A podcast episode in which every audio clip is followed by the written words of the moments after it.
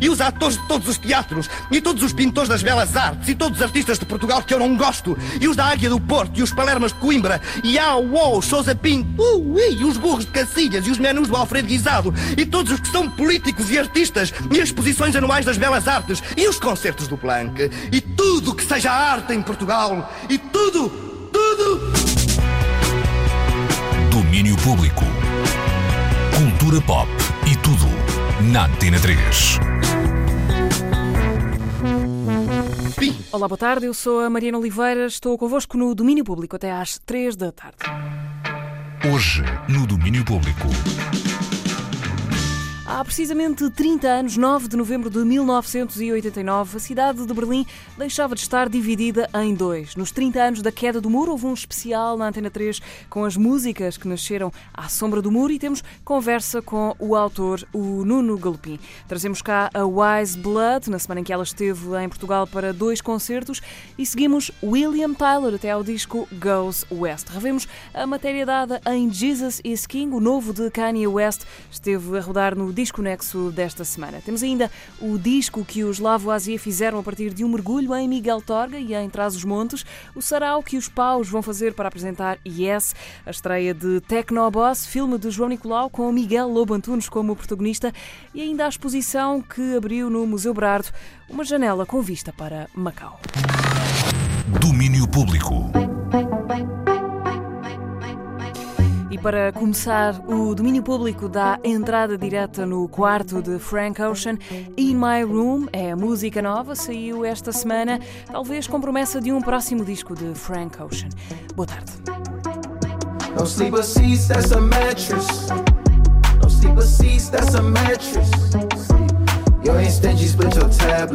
Três anos contados depois de Blonde, pode não estar longe o próximo disco de Frank Ocean. Depois de DHL, esta In My Room é a segunda faixa lançada este ano. Já consumada, depois de uma longa história de atrasos e passos em falso, é a edição de Jesus is King, o novo disco de Kanye West. Teve esta semana a nossa atenção na rubrica Disco Nexo.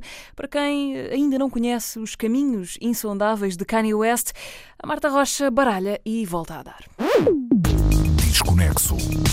Jesus is King, o novo disco de Kanye West, é o primeiro em que ele se dedica completamente a Deus e a Jesus, mas a religião tem-no acompanhado desde o início da carreira. Logo em 2004, ele lançava Jesus Walks, onde se questionava se, ao falar de Deus, fazia com que as canções dele não passassem na rádio.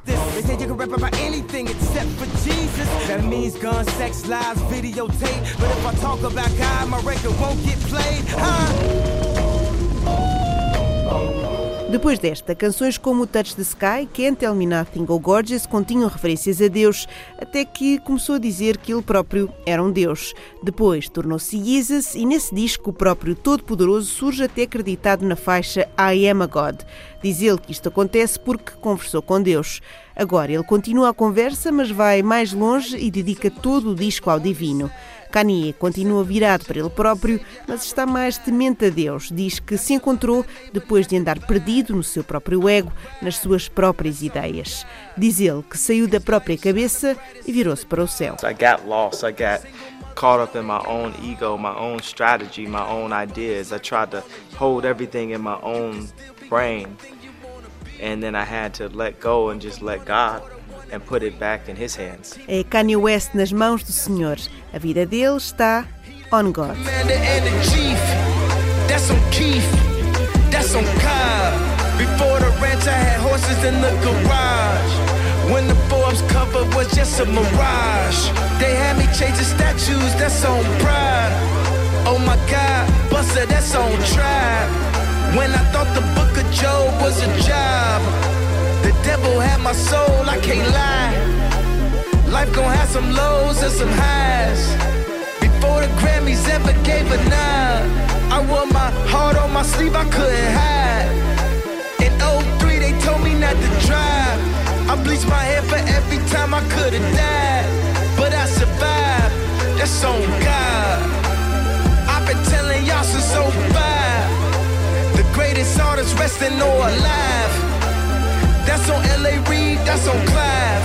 That's no jive, that's on God. Off the 350s he supplied. The IRS want they 50 plus I tied. Man, it's over half of the pie. I feel tried. That's on God.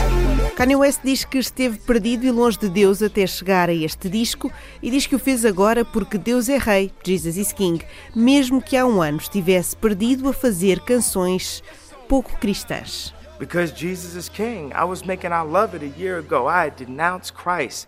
Essa canção pouco cristã chama-se I Love It e é uma colaboração com Little Pump. You're such a fucking. I'm a sick fuck. I like a quick fuck. I'm a sick fuck. I like a quick fuck. I'm a sick fuck. I like a quick fuck. I'm a sick fuck. I like a quick fuck. I'm a sick fuck. I like a quick fuck. I like my Depois disso, diz Kanye, Deus atirou-lhe com o ano mais difícil da vida dele. As reações ao facto de dizer que a escravidão foi uma escolha ou de ter usado o boné vermelho de Donald Trump fizeram obviamente com que ele fosse bastante criticado e isso, diz o próprio, afetou ainda mais a sua saúde mental. God brought me the hardest year of my life and said, Are you ready, my son? Trump had slavery's choice. Man, that's a lot on my health. That's a. I mean, I'm a human being. Even though I can channel art, I work for Christ.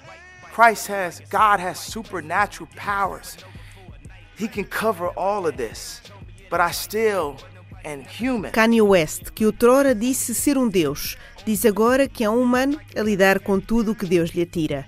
Ficamos agora com Follow God, uma canção sobre essa caminhada e que começa com um sample de Can You Lose by Following God, lançado em 1974 do cantor Johnny Frearson.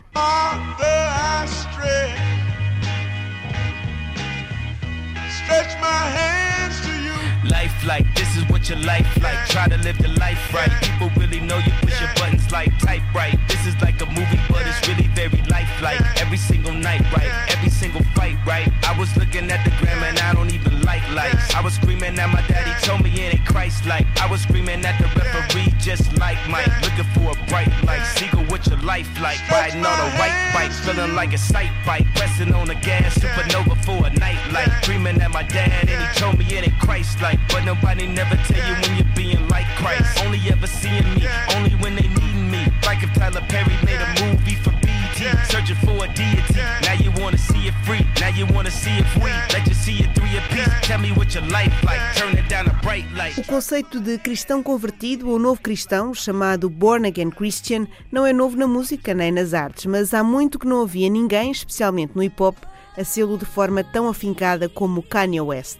Em entrevista à Big Boy TV, ele diz que nunca gostou dessa coisa de seguir as regras e que o hip hop vai mesmo contra elas. Hip hop ain't never been about following rules. It's been about doing what you feel. I'm gonna take the Louis, I'm gonna throw it like this. I'm gonna do it with the polo, I'm gonna do it like this. Even like the way I talk. Hold on, let me use my African American voice. Let me use my Disney approved voice.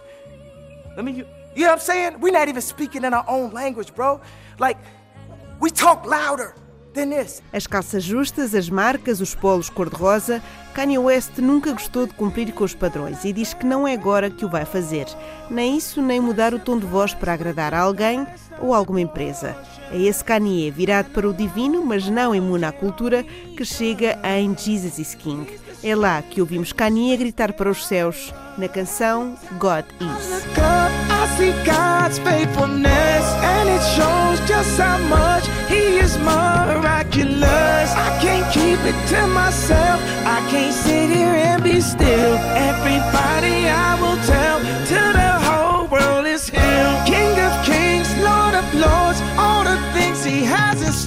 From the rich to the poor, all are welcome the door. You won't ever be the same when you call on Jesus' name. Listen to the words I'm saying. Jesus save me now. I'm saying, and I know, I know God is the force that picked me up. I know Christ is the fountain that filled my cup. I know God is alive. He is opening up my vision, giving me a revelation. This ain't about. Jesus brought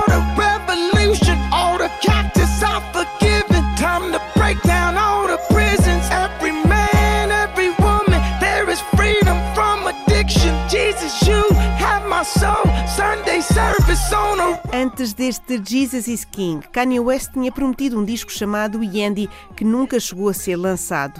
E desse disco houve uma canção que caiu na rede sem autorização do rapper.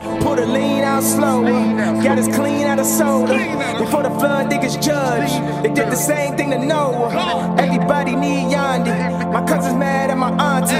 He bought a And try to me. Yeah, this the one and only. You tell a unicorn from a pony. Live freedom, this is freedom.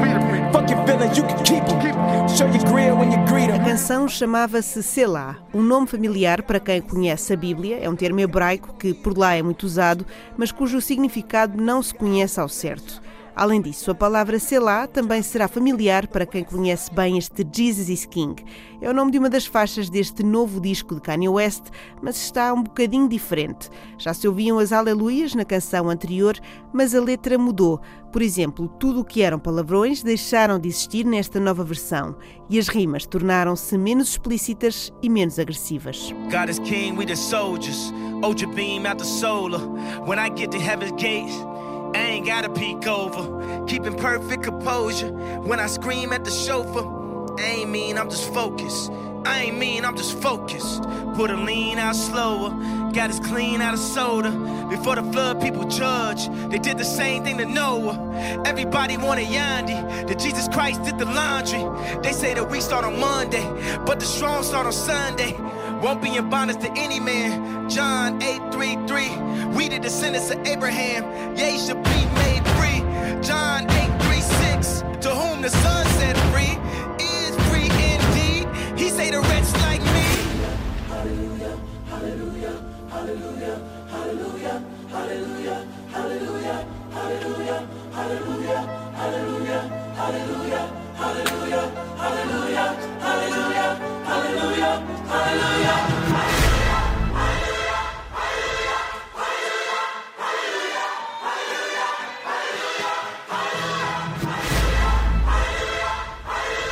A versão ainda mais cristã de Sela, que ficou em Jesus is King. Foi longa a caminhada de Kanye West até chegar a este disco. Ao longo da semana fomos percebendo que ele considera que estava até aqui adormecido, mas que agora acordou para Deus e que tem mais sucesso desde que o fez. Diz ele que Deus está a exibir-se através dele. E é também por isso que no início, em 2004, quando lançou a faixa Jesus Walks, ele dizia que não estava cá para converter ateus em crentes. Mas agora diz que quer mesmo espalhar o Evangelho. It's not a desire, it's my only mission and calling is to spread the gospel. When I make a song, Espalhar o gospel, espalhar o evangelho e converter o maior número de pessoas possível é o objetivo de Kanye West, o homem cuja saúde mental o levou a ser hospitalizado em 2016 e que nessa altura, a recuperar, decidiu que ia criar uma igreja em Los Angeles. O homem que em janeiro de 2019 criou a tal igreja, onde começou por reunir amigos e família a cada domingo até conseguir levá-la ao festival de Coachella. O homem que diz que não se arrepende de nada do que fez até hoje e recusa quaisquer tipos de regras a não ser as divinas. Kanye West, rapper cristão, diz que ter saudades do Kanye de antigamente é como ir a uma loja da Apple e pedir um iPhone 4. Kanye West fecha Jesus is King com o apelo à utilização do gospel que ele prega numa colaboração com Kenny G, esse mesmo, o do saxofone. É com ele, Use This Gospel, que fechamos o Desconexo desta semana.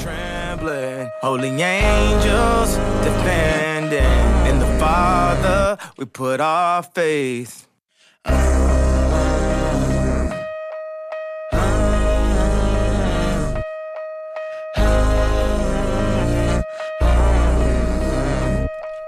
Kenny com Kanye, a participação de Kenny G no novo disco de Kanye West, Jesus is King, esteve a rodar no Disco Nexo, rubrica eh, que vos dá sempre, depois das 5 e 20 um disco novo por semana, escutado à lupa pela equipa do domínio público.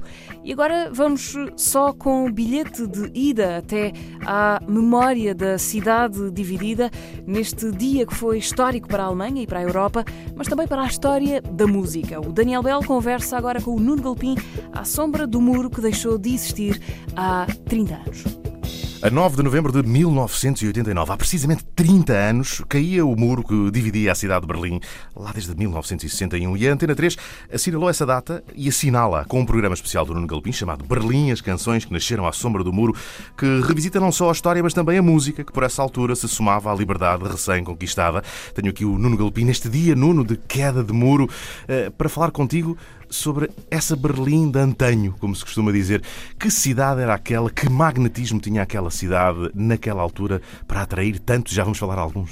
E era uma cidade muito peculiar, porque na verdade eram duas, apesar de falarmos de uma, porque de ambos os lados do muro as diferenças eram abissais. Nós, na verdade, acho que só tomámos consciência dessas diferenças quando começámos a visitar a outra Berlim, a Berlim Leste, depois do muro cair. Eu só lá tive, de facto, na Berlim Leste, depois do muro, e uma das coisas que me apercebi foi que a quantidade de trabantes estacionados na rua aumentava gradualmente à maneira que nos aproximávamos do leste, ou seja, os YouTube de facto tinham razão a ir buscar uma iconografia que nos fazia lembrar num espaço que entretanto estava, entretanto estava a desaparecer. Mas eram duas cidades distintas, uma dentro de um regime uh, claramente afinado de acordo com o restante Pacto de Varsóvia, uh, hermético seja, quase. Hermético, mas com uma vontade tremenda de escutar o que se passava do outro lado do muro.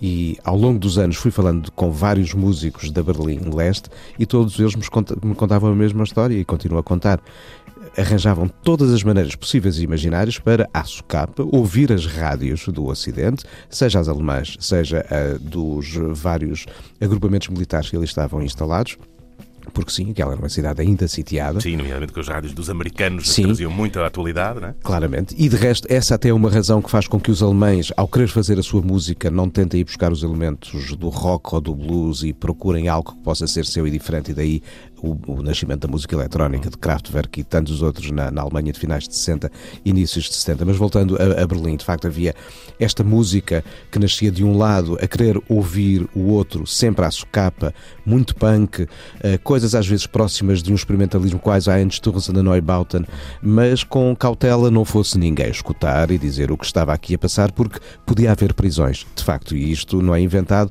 é contado no especial que a Antena 3 eh, apresenta por um berlinense que sabia dessas histórias. Do outro lado do muro, aquilo era uma espécie de aldeia gaulesa com muro à volta. Em vez de ser a paliçada, era mesmo um muro de betão. O muro teve várias etapas de construção e a derradeira, de facto, era quase intransponível, não só pela estrutura em si, mas porque era vigiadíssima.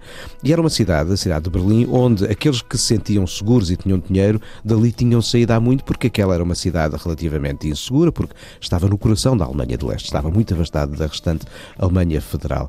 E era uma cidade de jovens, uh, artistas, de loucos, um, de quem ali quisesse procurar uma forma para se poder afirmar como era e não como a sociedade mandava que fosse, e tudo isto acho que era um hub para que a música pudesse nascer diferente. Uma espécie de um oásis, no fundo, era o que acontecia. Sim, era um oásis sem ter, ter a palmeirinha e o laguinho. e, quando, e quando olhamos eh, precisamente para, para essa altura, há uma série de artistas internacionais que também eles eh, procuram ir beber a, eh, a essa fonte vital de Berlim. Tal David, e qual. David Bowie, por exemplo, É, Pop. São casos notáveis. O, o, o Bowie vai para Berlim em busca de si mesmo e de uma salvação, porque ele estava a viver uma droga de uh, um certo pó branco que não é propriamente farinha e sumos de laranja. É esta a mitologia contada. Nós no Bowie sabemos sempre das mitologias Exato. e nunca das realidades, mas ele de facto estava a ver um período relativamente pouco saudade e relativamente pouco é simpático em Los Angeles e lê às tantas as histórias de Berlim do Christopher Eastwood, que era também um expatriado, ele é cidadão britânico, viveu na cidade de Berlim dos anos, dos anos 20 e 30, com o nazismo fugiu, teve em Sintra durante três meses, achou que chovia demais e depois uh, avançou para a Califórnia e lá ficou o resto da vida. Mas uh, a maneira de retratar a cidade de Berlim dos tempos da República de Weimar, mais uma vez, muito aberta às formas de expressão artísticas, uh, o florescer do cabaré, Kurt Weill, Bertolt Brecht, a Bauhaus, ou seja, tudo aquilo era qualquer coisa que estava dentro das histórias que o Christopher Isherwood registou uh, vivencialmente. E o Bowie, impelido um pouco por esta ideia de que há ali um espaço que pode ser interessante, levou-o a Berlim. E ele ali ficou num apartamento comum, como de tanta gente, na Hauptstrasse, e com ele frequentemente estava outra figura que se calhar precisava também do mesmo. Alguma paz, algum anonimato, alguma tranquilidade e um refocar de atenções. O Iggy Pop. E eles os dois, de facto, conseguem conceber, na etapa em que estão em Berlim, uma forma de repensar a própria maneira de uh, edificar canções pop. Aquele tal confronto entre a pop rock anglo-americana e as eletrónicas que tinham emergido na Alemanha como forma de ser diferente dos ocupantes, ingleses e americanos, de repente junta-se eh, na música do Bowie e do Iggy Pop em, em Berlim. Isso é muito interessante. E de que maneira é que o próprio muro e a queda do muro é também uh, a raison d'être para uma série de músicas que vão acontecendo. Porque o que não falta depois são músicas que retratam precisamente a liberdade e a queda do muro em si. Das melhores às piores. Ou, como eu costumo dizer, das melhores às nem por isso. Uh, há, há, um facto muito curioso e refletimos sobre isso quando fizemos a Eurovisão aqui em Lisboa, de que uh, a Eurovisão retrata, acaba por ser um espelho para o melhor e para o pior, musicalmente falando, da história da Europa. E curiosamente, no ano de 1990, ou seja, depois da queda do muro, três canções refletiam eh, precisamente essa ideia do muro que cai, da cidade livre, da ideia de podermos estar juntos. Mas não foi só de facto no universo Eurovisivo que isso aconteceu. Uma canção como Winds of Change dos, dos Scorpions foi tocada como um sinal de mudança, de liberdade e de futuro. Faz um hino, não é? Sim, há uma canção do Division Bell dos uh, Pink Floyd que fala precisamente do dia da queda do muro e ao mesmo tempo canções que vinham de trás e que refletiam a ideia de uma cidade dividida voltaram a soar com memória de qualquer coisa que tinha mudado. E uma delas é o 99 Red Balloons da Nena, Nena ou 99 Balloons em, em alemão, que tem uma história muito simples e é da qual nós não percebíamos basicamente o que estava a entender, porque a verdade, nem todos nós falamos alemão. E a história da canção é a história de alguém que está no lado ocidental da cidade, levanta um molho de balões, que é visto do outro lado como o que é isto? É uma ameaça.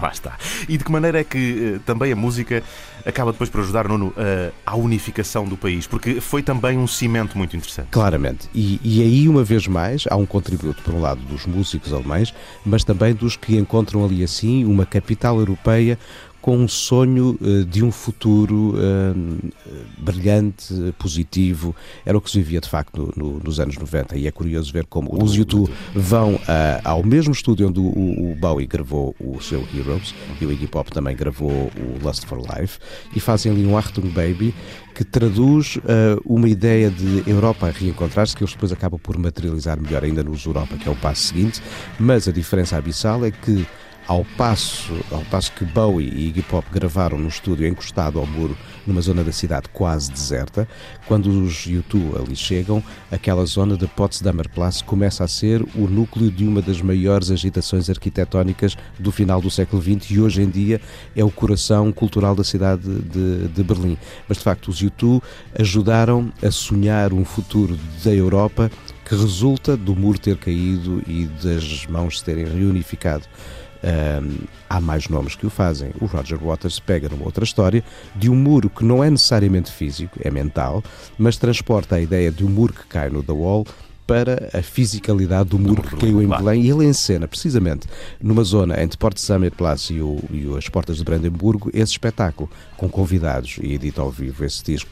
O Leonard Bernstein, o maestro, uh, que sempre falou uh, mais sobre dar-nos bem, entender-nos e sabermos das diferenças entre todos e de como elas juntas fazem de nós um, uma espécie melhor, aproveitou a oportunidade para ir a Berlim de novo e tocou a nona do Beethoven, mudando com um twist muito discreto o quarto andamento. Em vez de Ode à Alegria, chamou-lhe Ode à Liberdade. Ora, lá está.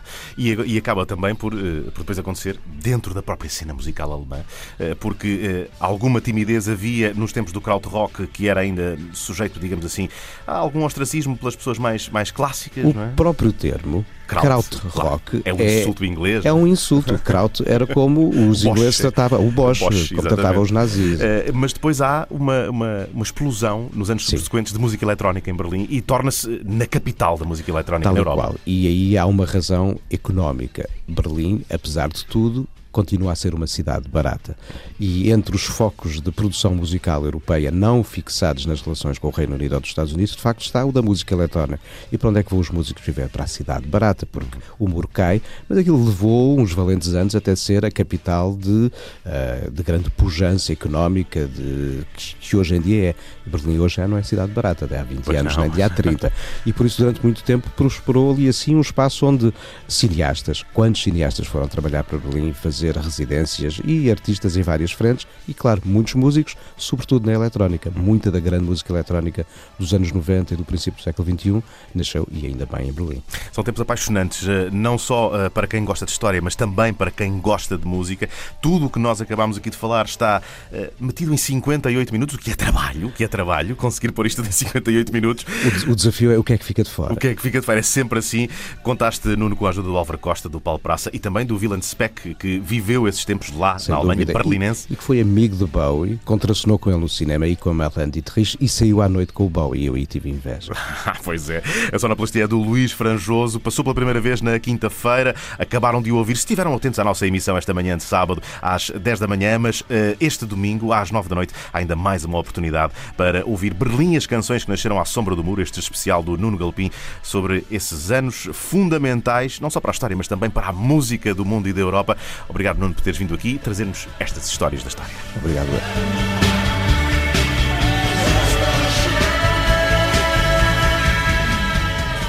As histórias perguntadas pelo Daniel Belo e respondidas pelo Nuno Galopim, o programa especial que fizemos a propósito dos 30 anos da queda do muro está claro disponível em antena3.rtp.pt. Ainda nesta hora, vemos de ir ter com os paus, antes do sarau que eles organizam amanhã na Galeria Zé dos Bois, em Lisboa. Ah, Vamos ouvir Expensive Soul ao vivo esta semana, que eles passaram pela Antena 3. Mas para já aviso que este é o som que pode bem não vos sair da cabeça.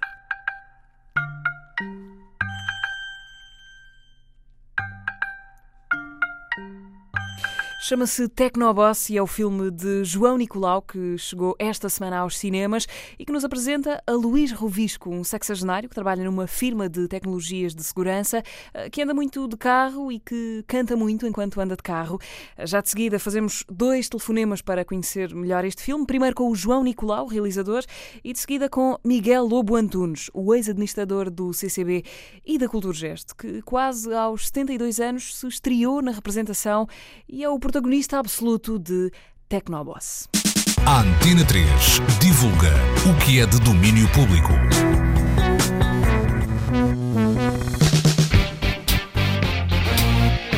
O Tecnoboss chegou, eh, chega aos cinemas nesta quinta-feira, depois de já ter andado a viajar pelos festivais. Entre uma comédia musical, um road movie ou as outras coisas que, que já lhe foram chamando, a ter de lhe dar um rótulo, qual é o que tu escolherias para o teu filme? Bom, é um filme sobre. É um filme que inclui tudo isso. Acho que é um filme que. É um filme sobre aquilo que nos pode acontecer quando não temos nada a perder e quando estamos eh, bem connosco próprios, o que é uma coisa rara e perigosa. Achas que o Luís Rovisco está bem com ele próprio? Pode não parecer, não é? Assim, à primeira vista. Sim, eh, eu acho que sim. Isto é, ele pode se aproximar muito de um, de um tipo absolutamente normal.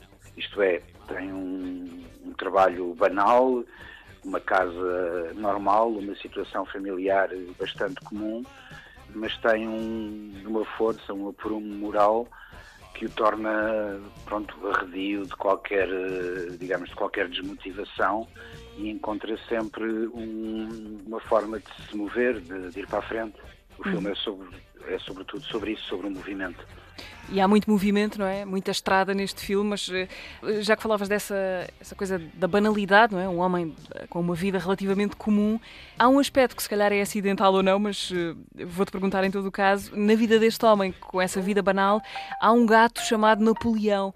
Tu pensaste nesse contraste entre o homem cuja vida não tem nenhuma grandeza e o gato com o nome de um dos homens mais poderosos da história? Sim, claro, é o. Se o gato se chama Napoleão foi porque o, o Luís Rovisco lhe pôs o nome, imaginamos, não é? E pronto, também foi um, foi um homem, um personagem bastante dado ao movimento. Eh, e que aqui, pronto, não é mais que uma referência irónica, claro. Ah, João, explica-nos só como é que tudo isto começou, como é que chegamos até aqui, qual é que era a tua vontade de fazer um filme sobre o quê, partindo de quê, qual é que é a primeira semente do Tecnoboss e do argumento que tu escreveste ah, a meias com a Mariana Ricardo. A, primeira imagem, a primeira, digamos, a primeira, primeira pedra que foi, que foi deitada na, na construção do, deste filme foi a minha vontade de observar alguém numa situação sem qualquer interação social. E foi então que surgiu o carro, como uma bolha de intimidade Porque quando fazemos viagens longas, abandonamos-nos a nós próprios, aos nossos pensamentos, cantarolamos, observamos, e eu queria ter a oportunidade de observar um personagem nesse, nesse registro, que depois, dadas as peculiaridades do, do Luís Revisco, choca bastante com a forma como ele é quando está em interação, quer com os colegas de trabalho, quer no ambiente de família ou na relação amorosa que depois se desenvolve no filme. E no meio disto, como é que chegaste ao Miguel Lobantunes para fazer de Luís Revisco, que é a personagem, eh, claro que é a personagem do filme, mas eh, é particularmente importante porque o filme é, é quase. Eh, estamos sempre a acompanhá-lo, não é? Nunca o largamos. Como é que chegaste ao Miguel Lobantunes? Exato, o filme é, o filme é, é sem dúvida sobre o mais do que qualquer trama que tenha, e tem bastantes, e subtramas, é sobretudo um, um estudo deste personagem é um tour de force, digamos, do, do Miguel. Dado exatamente a presença, pronto, quase essa embarcadora do, do, personagem no filme e o facto também de, de, ter muitas canções, eu procurei atores profissionais ou cantores para fazer este papel. Uh, fizemos um casting grande, tínhamos até algumas boas opções, mas no entanto eu não me senti totalmente, digamos, apaixonado por nenhum deles o suficiente para mergulhar nesta aventura. Uma vez vi o Miguel numa festa e ficou-me na cabeça nos dias seguintes aquela figura. Desafiei-o para vir fazer o casting, ele riu-se imenso, uh, mas acabou por aceitar vir e trouxe para o casting algo já que habita o personagem, que é uh, divertir-se com a situação, atirar-se de cabeça e pronto, e conquistou-me, a mim e a minha equipa que fez o casting comigo. Fizeste o teste para saber se ele cantava? Uh, também, também, isso, quer ele, quer, quer ele, quer as outras, as outras pessoas que vieram, os outros atores, todos eles tinham uma cena ou duas sem, sem música e uma canção, e o Miguel preparou-se muito bem, uh, eu senti também uma vontade de trabalho nele, que era muito importante para mim, para acreditar que se podia preparar este personagem, e pronto, isso aliado a uma certa confiança em si mesmo uh, e uma certa vontade também de saltar no escuro, levou a que fosse ele o escolhido felizmente, para o filme. A, a, música é uma coisa muito importante no filme. A música, o filme tem música do Pedro da Silva Martins, eh, do Luís José Martins e do Norberto Lobo, mas em termos musicais ele vai, o filme vai de um momento, por exemplo, como uma banda de metal, outro com um grupo de canto alentejano ou outra em que o Luís Rovisco, Miguel Antunes, dança o Acereré das, eh, das Las Ketchup a, a ser um musical. João, é um musical muito eclético. É bastante heterogéneo e também eh, passa também por um momento quase punk rock, por outros quase de improvisação jazzística. Isso foi possível dada a extrema versatilidade dos, dos compositores que referiste e também porque se partiu de um princípio da música servir cada cena e não ser uma banda sonora, digamos, eh, de assinatura. Eh, o objetivo aqui é que a música, que os momentos musicais, digamos, não parassem o filme, continuassem a fazer eh, a ação avançar e, sobretudo, nos permitissem uma outra perspectiva sobre o personagem. O Tecnoboss foi o filme escolhido para encerrar o Doc Lisboa neste ano, há umas semanas. Se olharmos para ele, ou se tentarmos olhar para ele como um documentário, Pode ser um documentário sobre o quê? Uh, bom, uh, eu não foi a primeira vez que o Doc Lisboa escolheu um filme de ficção, não é? Aliás, a abertura também foi com um filme ficcionado e noutras edições também houve. É claro que aqui é um filme totalmente ficcional, até altamente fantasioso, mas que não deixa de, no background refletir sobre sobre uh, a contemporaneidade, sobretudo do trabalho, não é? As relações de trabalho e de um certo momento que o país atravessa.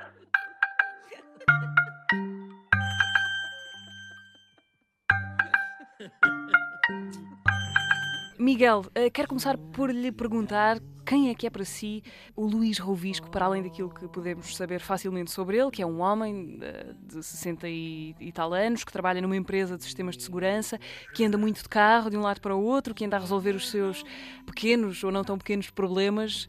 Este homem que lhe calhou fazer, quem é que ele é para si? para além disso tudo que disse, é um tipo divertido, que gosta muito de música, tem imenso sentido de humor, gosta de cantar, está sempre a inventar músicas, mete-se em alhadas, porque por uma razão fútil lhe apetece ir para um hotel no Algarve vai fazer uma coisa que ele não, é, não tem competência nenhuma para fazer. É teimoso? É persistente. Nós eh, é, é, fácil cairmos na tentação de comparar a personagem e a pessoa que a interpreta, e, e, claro que pode haver algumas semelhanças, mas a verdade é que eh, o Miguel está a fazer de um homem eh, relativamente comum ou banal quando a sua vida não tem nada de banal, não é? faz coisas que a maioria das pessoas não faz, como estar à frente de instituições grandes com muitas responsabilidades. Quais é que são as uh, afinidades com esta personagem que interpreta? A parte sentimental, eu também adoro os meus filhos e adoro os meus netos. A persistência, uh, eu também quando, quando, monto o móvel do IKEA e quando aquilo não, não ficar montado no descanso, sendo que às vezes fica mal montado. Mas fica, que é o que importa. Mas é, não, dá, não larga enquanto, enquanto não acaba. Mas costuma cantar nas viagens de carro, já agora? Não, quer dizer, eu, eu, quando, quando estava a preparar-me para o filme, uh, cantava. Estava, treinava, treinava no, no carro. Mas não, não, não canto, não, nem, nem, nem no duche, nem em parte nenhuma. Uh, eu, eu, nós, nós, ouvimos há bocadinho um, ehm, a versão da história do, do, João Nicolau, como é que acontece ter o Miguel Lobantunes a fazer uh, do Luís Rovisco neste filme. Eu queria ouvir o seu lado da história, como é que lhe acontece sem nunca ter tido nada a ver com a representação, sem nunca ter sido ator. Como é que acha piada e decide aceitar ser o protagonista do filme nesta fase da sua vida? Isso é, é, é giro porque nunca, tenho estado sempre a contar a história que o João conta. Agora vou contar a minha história. Ok. um dia eu recebi um, um problema do meu filho João, que é muito amigo do João Nicolau, que me disse: João Nicolau pediu o teu, o teu telefone. Posso dar? Pois, claro, podes dar, à vontade. Não me disse só que era. O João Nicolau telefonou-me, disse que estava a falar comigo por causa de um filme. Eu ainda estava na Cultogeste, estava quase a sair, mas ainda lá estava. Marcámos o encontro, fomos almoçar. Ele explicou vagamente o que é que era o filme e perguntou-me se eu me importava de fazer casting. Eu achei divertido. E eu treinei o melhor que pude cá em casa e pronto, e fui à, fui à primeira sessão de casting. Ao fim de um tempo, estava, estava em pulgas para saber o resultado. Ao fim de um tempo, ele fora-me a dizer passaste à segunda eliminatória, que é a final. Está bem. Se não tivesse passado, eu acho que ficava um bocadinho triste.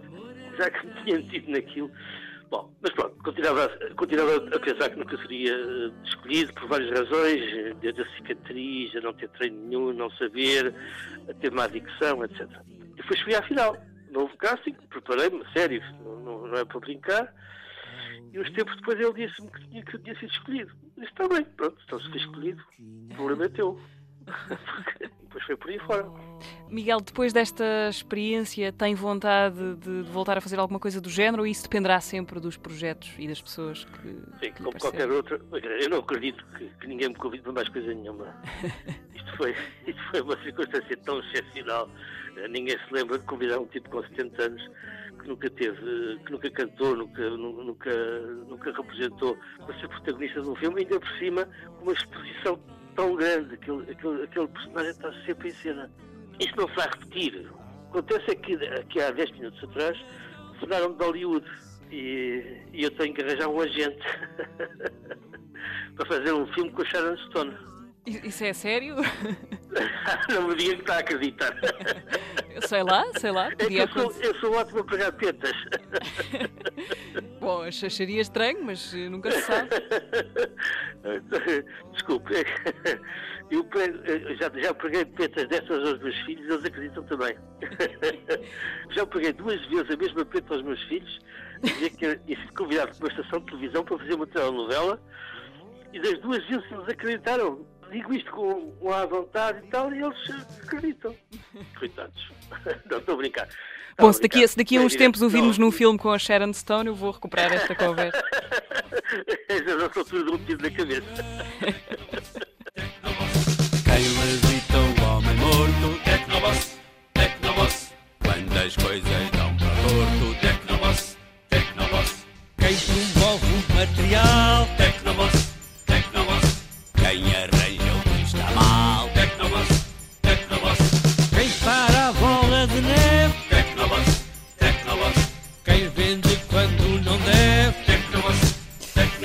está nos cinemas, chegou às salas com o apoio da Antena 3, Tecnoboss, ouvimos João Nicolau, o realizador do filme, e depois Miguel Lobo Antunes, o Luís Rovisco deste estranho objeto chamado Tecnoboss. Domínio Público. E estes são os Expensive Soul, que esta semana vieram à Antena 3 conversar sobre o novo disco e armar uma grandíssima festa. Expensive Soul, agora é que é ao vivo na Antena 3. Ok, bora Antena 3! Yeah!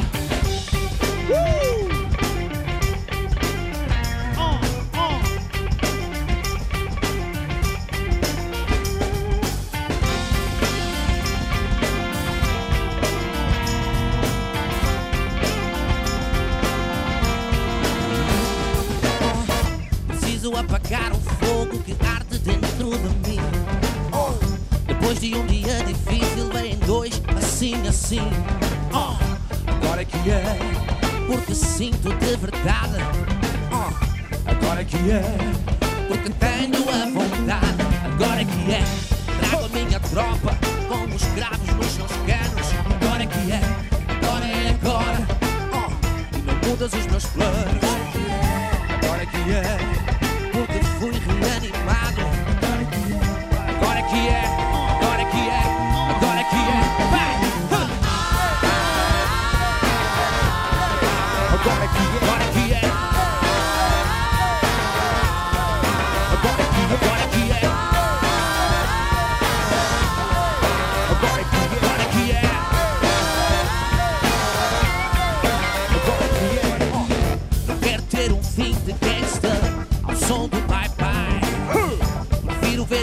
o fim da linha do telhado em Xangai. Assim é que é, porque estou realizado. Assim é que é, porque fui reativado. Sou do esgoto, sou, mas é luz que me domina. O céu não tem limite, não, mas eu tenho-te na mira. Livre eu vou, importa do tempo, pegado em telhado. Livre eu sou,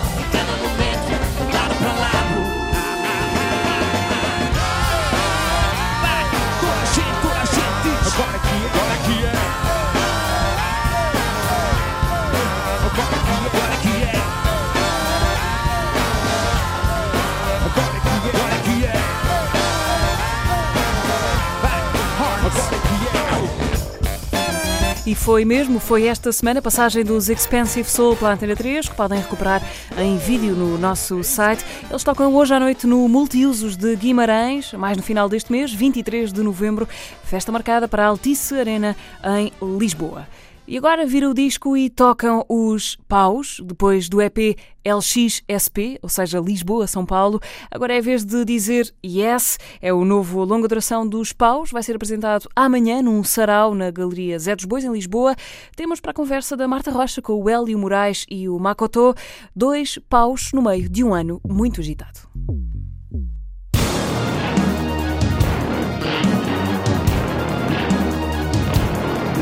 Yes, assim mesmo, com letra maiúscula e dois S, é o nome do novo disco dos Paus. O segundo trabalho que eles editam este ano, eles já tinham lançado o EP LXSP, gravado em São Paulo, no Brasil, com Uhum. produção do, do Castrup. Estou com o Makoto e com o Hélio, olá aos dois.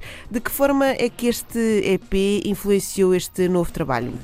Acho que o que é que tem influenciado foi muito mais numa perspectiva de forma de construir e, e num processo até quase individual do que do que esteticamente ou, que transpareça no- na- nas influências daquilo que nós ouvimos no Brasil. Acho que foi mais a forma como, como, como se calhar conseguimos passar a reinterpretar as coisas que, que, que um, que um e o outro fa- fazíamos. Conseguimos encontrar ali também com, com o Castrup na parte das percussões uma, uma forma uma outra forma de encaixar de encaixar as percussões nos espaços vazios uns dos outros que é uma coisa que nós já vimos trabalhando há muito tempo mas mas claro que estás sempre a aprender e ali foi fixe que deu-nos uma outra perspectiva Ahm, eu acho que foi muito mais essencial Foi, deu-nos a possibilidade de trabalhar com o Grasmass Yeah, quando fomos lá ao, exatamente. ao- ao Brasil. Yeah. Ahm, ele viu um concerto, não foi? Yeah, vimos um Ele viu um concerto. concerto e ficou, ficou super. E nós vimos o concerto dele depois Exatamente. Yeah. E foi então aí é que nós pensámos, tipo, vamos falar com este gajo e vamos perceber se ele quer entrar Yeah. e fazer música connosco. Pai, que a cena foi, nós quando vimos o, o Graz Massa, eh, ele tocou connosco. Nós, nós tocámos no dia 12 de maio no- na apresentação do, do line-up do Bananada, que foi um festival que nós fomos fazer depois em agosto. E o Graz Massa tocou antes de nós, mas tocou num set mais DJ set, eh, com, com, com o modular que ele usa, mas, mas mais eletrónico, mais, mais com o computador. E depois, já no finalzinho da nossa estadia em São Paulo, fomos ver um concerto dele com banda. E aí é que nós ficámos impressionados pela forma como ele conseguia misturar aquele, aquele, aquele modular com, Com a organicidade com- das- yeah, dos músicos. os instrumentos Yeah. mesmo. yeah. Pá, e então pensámos que era boa da fixe tipo, fazer qualquer coisa com ele. E de repente ele ia estar em Portugal na mesma altura que nós íamos estar em estúdio, então foi perfeito. Calhou bem. E sentem que aquilo que vocês viram e que vos fascinou no trabalho dele, ah, ele trouxe também para o, vosso, para o vosso disco, ou depois, quando trabalharam com ele, acabou por se tornar uma coisa totalmente diferente? Ele deu uma roupagem mu- muito diferente ao disco. Uhum. Aquela roupagem mais eletrónica, mais. ahm, mais quadrada, vá, tem, porque tem- ao modular aquilo tem um tempo certo, não é? E aqueles timbres mais, mais eletrónicos, aquilo foi ele que. Mais, não é mais elétricos, elétricos sempre tivemos, mas mais Uhum. eletrónicos, quando eu digo mais eletrónico, mais um beat mais quadrado, mais, ahm, mais, de, mais programado, vá. Ahm, foi ele que deu isso, dá uma cadência completamente diferente, uma característica ao disco, que é o facto de estares agarrado a uma coisa que é um. Tá, que não muda, ver? Não tem swing, não tem groove. Um, yeah, isso deu uma característica. Yeah. Não sei se eu respondi à tua pergunta, mas eu acho que. Não sei. Acho que sim, acho que respondeste. Ouvindo o disco, para mim, ahm, quando eu começo a ouvir, parece que vai para uma direção, depois vira um bocadinho e às tantas estou-vos a ouvir a dizer que eu estou a mudar de pele. É um disco camaleónico, quiseram que fosse. Foi um disco. Bom, este ano foi super intenso para nós. Lá está, eh, gravámos o EP em maio, depois todo o processo de tratar das coisas necessárias para que o EP saísse, porque envolvia muitos artistas convidados. Pá, como deves imaginar, a burocracia toda associada a isso é um pesadelo. Ahm, mal chegámos de- do Brasil de ter gravado esse EP, entramos logo em estúdio para começar a gravar este álbum. Não, foi, Ah, yeah, foi a mixei, o- mix- mixámos o disco. Yeah, e começámos logo a trabalhar. Foi tipo Ah, uma semana depois, ou uma coisa assim. Não sei. Não, eu, lance, eu acabei de masterizar, fiz o último save as e estava Kim com uma bateria montada à espera que, que eu dissesse: é pá, olha, bom. Foi, Yeah. foi Sim. literalmente assim. Foi tipo Pá. mudar de um. O chip demorou um bocadinho a Sim. mudar, mas mudou-se, foi-se mudando. sabe? Pá, então foi super intenso. E depois com algumas mudanças nas vidas pessoais também. Seja, foi um ano bastante complicado porque nos propusemos a uma coisa também à partida absurda, que era gravar um EP no Brasil com artistas convidados em, em todas as músicas e, e ainda gravar um álbum a seguir e fazer tudo isto no, no mesmo ano, que se formos a ver bem, é no espaço de seis meses quase. Sabes quando é que saiu o EP? Em julho. Em Julho. yeah. Começámos a gravar em maio. Na verdade, nós já tínhamos feito uns esqueletos em janeiro. Portanto, já estamos com isto, há- há- com, com este, com este, este plano todo desde, desde o início do ano. E pronto, finalmente saiu. E agora é concertos.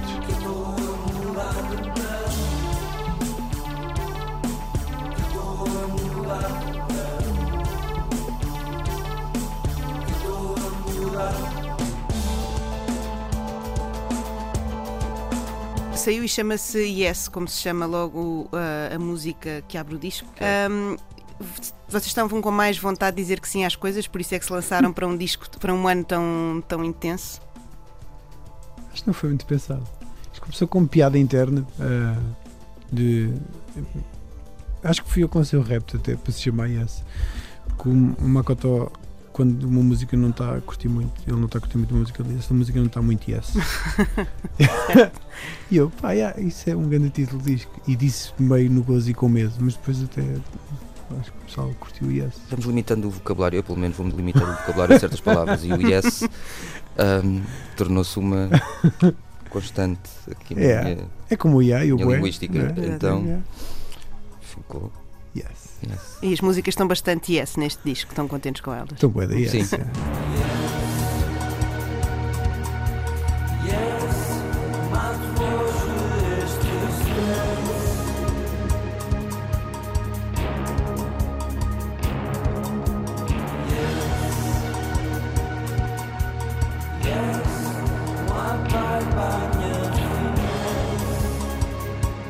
Sentem que este é um início, vocês, os paus fazem 10 anos este ano. Hum.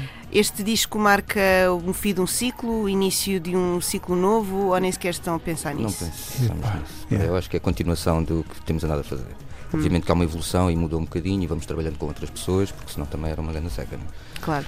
Hum, eu acho que é uma continuação, não, eu não, eu não consigo pôr as coisas Sim. nesse termo do estamos a acabar um ciclo e vamos começar outro ou whatever. Eu acho que é um.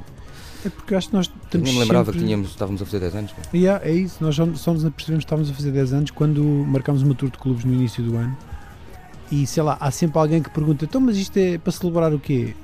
E depois, sei lá, é uma tour de clubes, man. Tipo, vamos para a estrada, é inverno, não se passa nada no inverno, não faço teatros ou fazes clubes, yeah, nós vamos fazer clubes. E depois, então, no, no- processo de brainstorming é que nos apercebemos que, que fazíamos 10 anos este ano. Mas, mas já, é só isso. Eu- Quanto à, à tua questão também, hum, eu acho que nós estamos, não, não é fim de ciclo, mas por outro lado, eu acho que nós, nós, nós nunca terminamos um ciclo. Eu acho que ainda estamos no mesmo ciclo e, e quando estamos quase a acabá-lo, eh, começamos outro e já está linkado ao de trás. Então, não sei, acho que é uma espécie de human centipede, mas da música. Eu ia dizer que é uma identidade fluida do- dos paus, mas gostei dessa imagem de Human É, boni Centipede. é uma, uma imagem bonita, não é? Sim, acho que. Já que- vi umas t-shirts engraçadas. Com Já vi o filme? imagem. Viste o filme? Os dois. Bom. E inspiraram-se então. Gostaste dois, mais do um ou mais. do dois? Não lembro muito bem, é tudo bué escatológico e bué. Não. Não acredito. É, um bocado doido. Não sei se é Um, é yes. Não sabes ser muito yes. Não. Então não te parece que seja uma boa, uma boa metáfora para Não, é, como é, ela é, estava a é, usar? é, é. Ok, enquanto metáfora é essa, enquanto filme logo Sim, se vê. eu- Ok.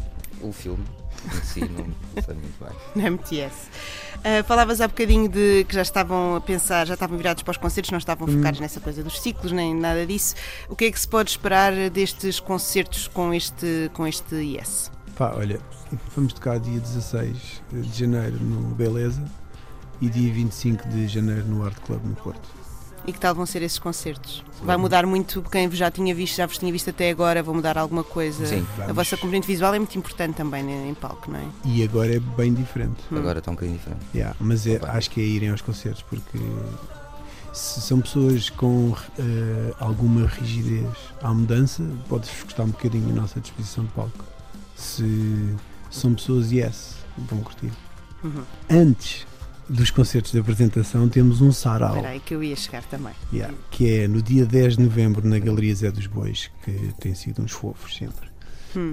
Um, vamos fazer um sarau que é uma espécie de listening party, festa de audição, uh, em que vamos mostrar o disco novo, uh, vamos fazer um DJ set fixe, vamos estar a falar com as pessoas, vai haver comida, vai haver bebida.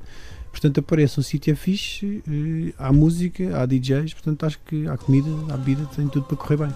É um domingo, é uma matiné, portanto, quer dizer, é isso. Se já vierem de casa dos vossos pais com aquela moamba aconchegadinha, ainda vai haver qualquer coisa mais para vos aconchegar e fazer desejar não ter ido lá. Hum. Gostam dessa coisa de, de estar próximo das pessoas que vos ouvem e de falarem com elas sobre, sobre as vossas músicas e sobre os vossos discos? Médio. Mais ou menos. Nós, se calhar, sim, outros Não, é- é um bocadinho menos, mas é. Gostamos que. de festa. Não, e é fixe um gajo sair, então. sair da cena dos estádios e passar este contacto Mais com as pessoas. é? Sem seguranças É. à volta. Muito bem, promessa então que vai haver eh, aconchego e, sem seguran e não vão estar seguranças à vossa volta. Não. Não. Vão poder finalmente poder eh, tocar na banda. Sim, sim. No cabelo do Macotona. Ok, mas isso. Não, no se do terem Macotona, autorização. o Fábio gosta menos que mexam no cabelo. Nunca, Mas podem mexer no cabelo do quê? Pronto, são muitas promessas eh, para esse nunca sarau. viste ninguém a tocar no cabelo do Brad Pitt, pois não? Nunca. Pois. Quem é que já viu? Não, não, ninguém toca. Ah, pois é, é verdade, é verdade. Ficamos com este, com este mistério. Agora eh, pensem nisso. Fiquem só, fiquem só com isto. Obrigada aos Obrigado, dois. Obrigado.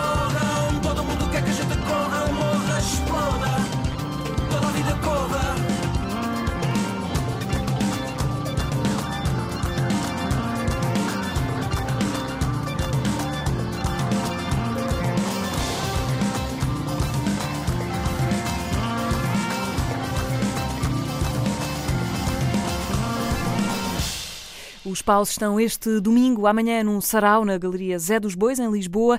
Atenção que ainda há tempo para ganhar entradas para este acontecimento. Os bilhetes não estão à venda, mas se passarem pelo Instagram da Antena 3 e dos paus, podem lá encontrar o passatempo que vos pode dar entrada neste sarau. Se perderem esta festa, atenção que já há concertos de apresentação marcados para o disco Yes, são só no ano que vem, janeiro de 2020, dia 16 no Beleza, em Lisboa, e a 25 de janeiro no Art Club, no Porto. Domínio Público. E esta semana chegou-nos uma nova versão e também um vídeo, quase uma curta-metragem, do tema Hear From You, do álbum Nosso, do Branco, que decidiu não só fazer o vídeo, como também juntar o Prof Jam à equação. É com eles, com o Branco, o Prof Jam e companhia, que seguimos até às duas da tarde. A ideia aqui foi mesmo, começou com um desafio de um vídeo que foi feito pelo realizador Augusto Fraga, que me apresentou uma visão para um vídeo do tema.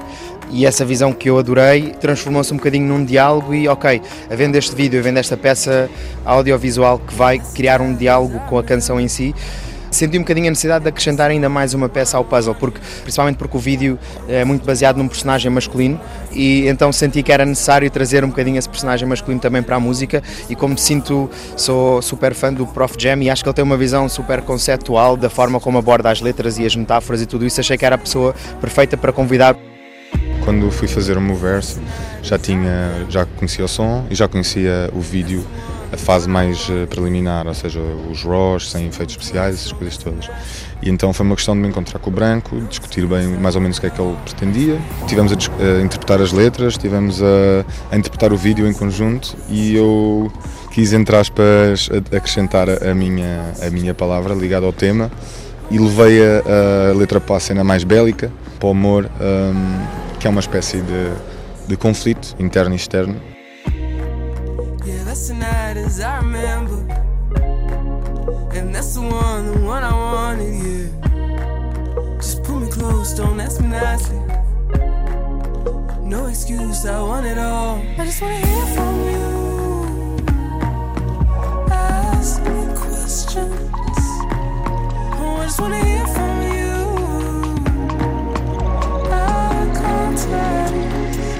E os atores de todos os teatros, e todos os pintores das belas artes, e todos os artistas de Portugal que eu não gosto, e os da Águia do Porto, e os Palermas de Coimbra, e a UOL, Sousa Pinto, uh, e os burros de Cacilhas, e os menus do Alfredo Guisado, e todos os que são políticos e artistas, e as exposições anuais das belas artes, e os concertos do Planck, e tudo que seja arte em Portugal, e tudo, tudo.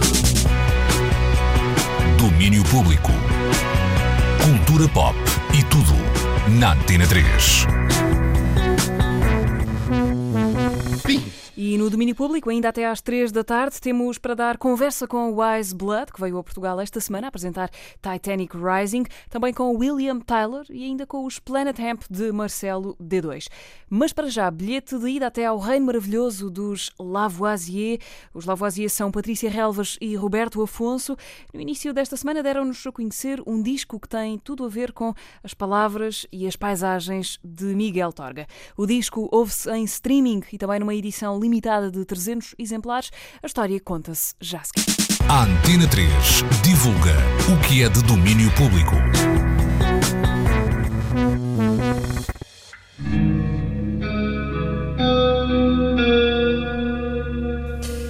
Patrícia e Roberto, olá, bem-vindos ao, ao, domínio público. Uh, nós estamos a ter esta conversa uh, no dia 1, o dia 1 oficial, digamos assim, da viagem ao Reino Maravilhoso. O primeiro dia de uma viagem uh, que chega esta semana aos ouvidos de toda a gente, mas que começou para vocês, obviamente, há mais tempo.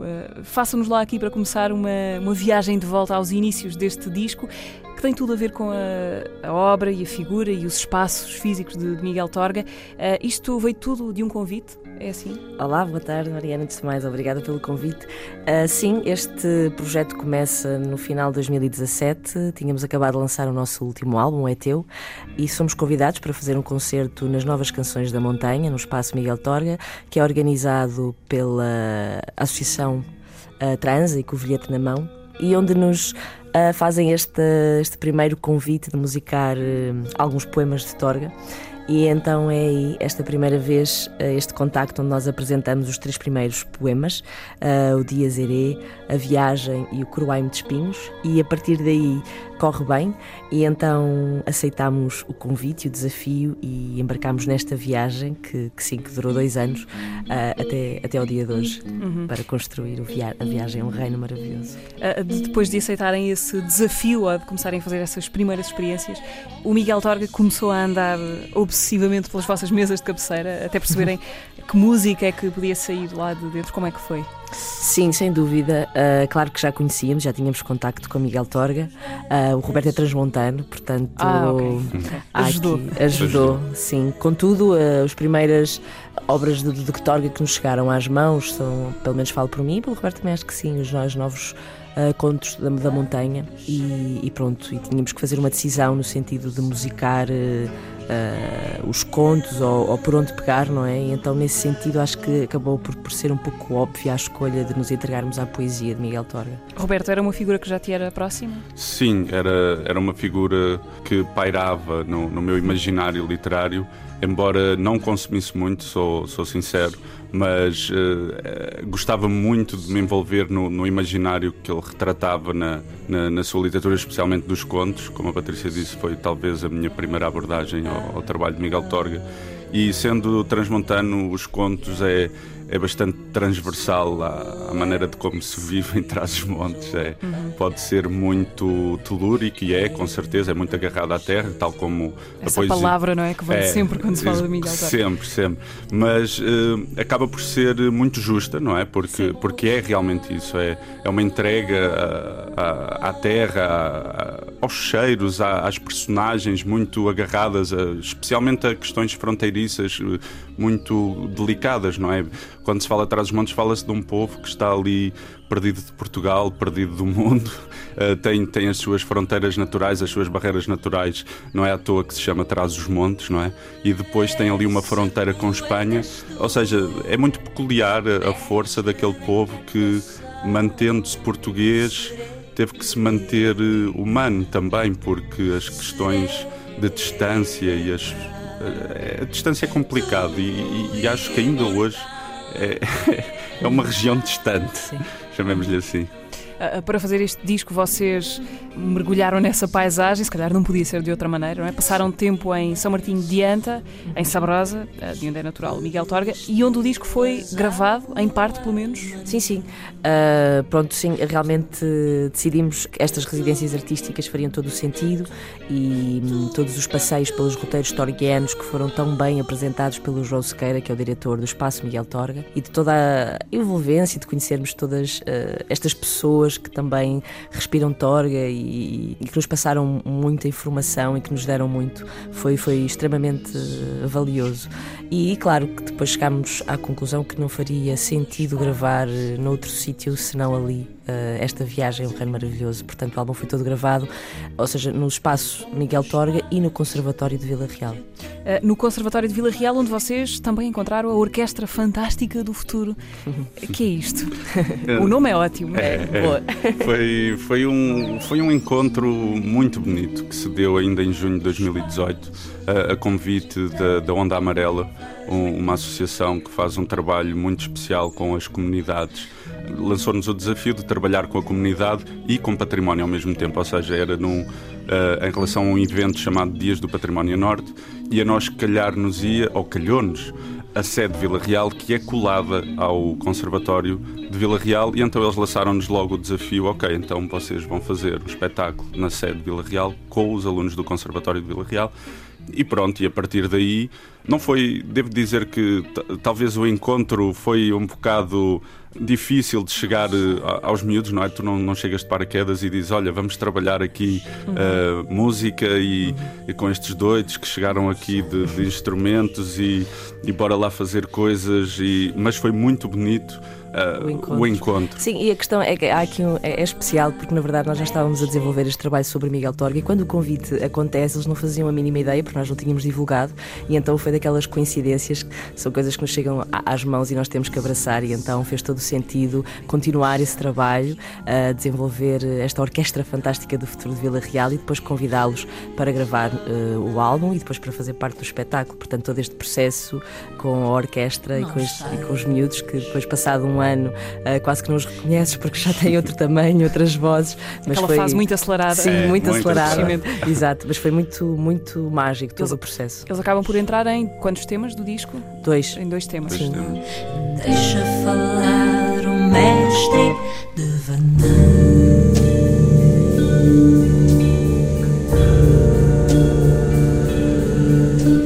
Deixem-me voltar ali um bocadinho atrás, ainda ao vosso encontro com o Miguel Torga. Partir da, da produção imensa dele eh, até escolher meia dúzia de poemas para ficarem no disco, como é que foi isso? Deu direito à discussão para saber o que é que entrava e o que é que ficava de fora? Como vocês são dois, não dá para desempatar? Não dá para desempatar, é mais complicado. Embora a Patrícia ganhe sempre. Não, não ganha, não estou a brincar. Ganha, ganha. Não, eu acho que. Vejam lá, eh, se quiserem discutir não. agora alguma coisa. mas Não, eu acho que era, era um- como a Patrícia disse no início, era, seria um bocado óbvio a, a escolha recair no- na parte da poesia de- do Miguel Torga, mas eh, com certeza estivemos a ler eh, os diários, estivemos a ler A Criação do Mundo, que é uma espécie de, de diário autobiográfico, estivemos a ler os, os Contos da Montanha, estivemos a ler Os Bichos, que é, é uma, uma fábula incrível. E, e, de facto havia pano para mangas, atenção. Mas era preciso escolher. não é? Era preciso escolher e decidimos uma coisa que se calhar nos ajudou bastante na nossa decisão até foi não querer ouvir nada do que já tinha sido feita, para não, para não, não, não nos sentirmos direcionados eh, obrigatoriamente por um caminho. Vou, vou falar, por exemplo, até de um, de um caso de um, de um poema que já foi muitas vezes declamado e muitas vezes recitado e acho que até musicado, que é o Ariano, que foi quando ele, ele escreveu já no Aljube, quando esteve preso, e, e é marcante e é um poema belíssimo. Uh, mas, uh, mas as escolhas, que, uh, pronto, recaíram forçosamente na poesia porque nos daria mais. é assim, quando tu vais musicar um poeta ou um escritor e se calhar vais ter que fazer uma espécie de resumo para fazer uma música, imagina, do, do Alma Grande, de um conto dele, ou do, ou do Bambo, ou do.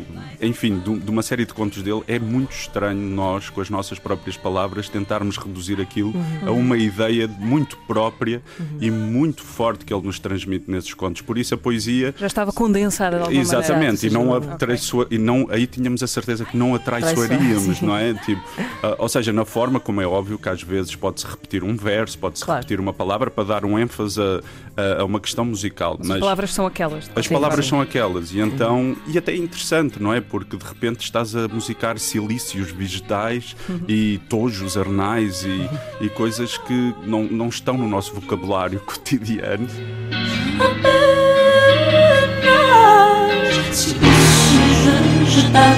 Sobre a fronte de quem? Silícios vegetais sobre a fronte desafio muito interessante, mas a, a poesia, os poemas ah, acabaram por vir eh, ao, ao nosso encontro, não é? Nós folheávamos eh, a antologia poética e de repente havia um ou outro que nos chamava a atenção pela força que tinha. Lembro-me do Dias Iré, que foi a escolha, tal- a escolha talvez mais óbvia, Uhum. não é? De, de apetece cantar, mas ninguém canta, apetece chorar, mas ninguém chora, apetece morrer, mas ninguém morre. Ah, são coisas que, que são muito fortes, não é? Apetece morrer, mas ninguém morre. Apetece matar,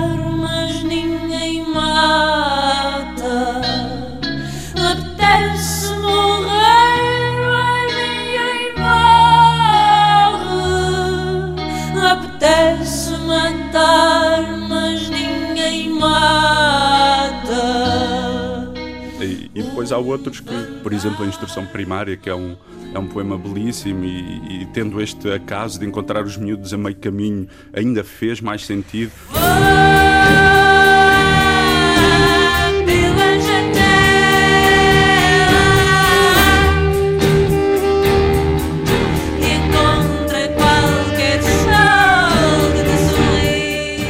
Muito natural de todas as experiências Sim. que fomos tendo, os poemas e a escolha nos poemas foram cada vez eh, ficando mais sólidas e nós ficamos cada vez com mais certeza que seriam aqueles os poemas que nós queríamos musicar. Ah, tão natural que até os sons da paisagem de trás Uhum. dos montes aparecem fixados no, no disco, ah, porque o disco tem faixas, ah, não é? Uhum. Mas os temas estão como que colados uns aos outros por um Uhum. contínuo sonoro, que é uma espécie de fotografia de som dos Uhum. lugares da poesia de Miguel Torga.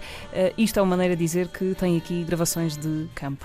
Sim, ah, os retratos sonoros feitos pelo artista sonoplasta ah, João Bento, que nós queríamos muito e convidar para este projeto, porque faria todo o sentido também ah, ter esta, esta parte, e até porque também pensando no espetáculo, não é?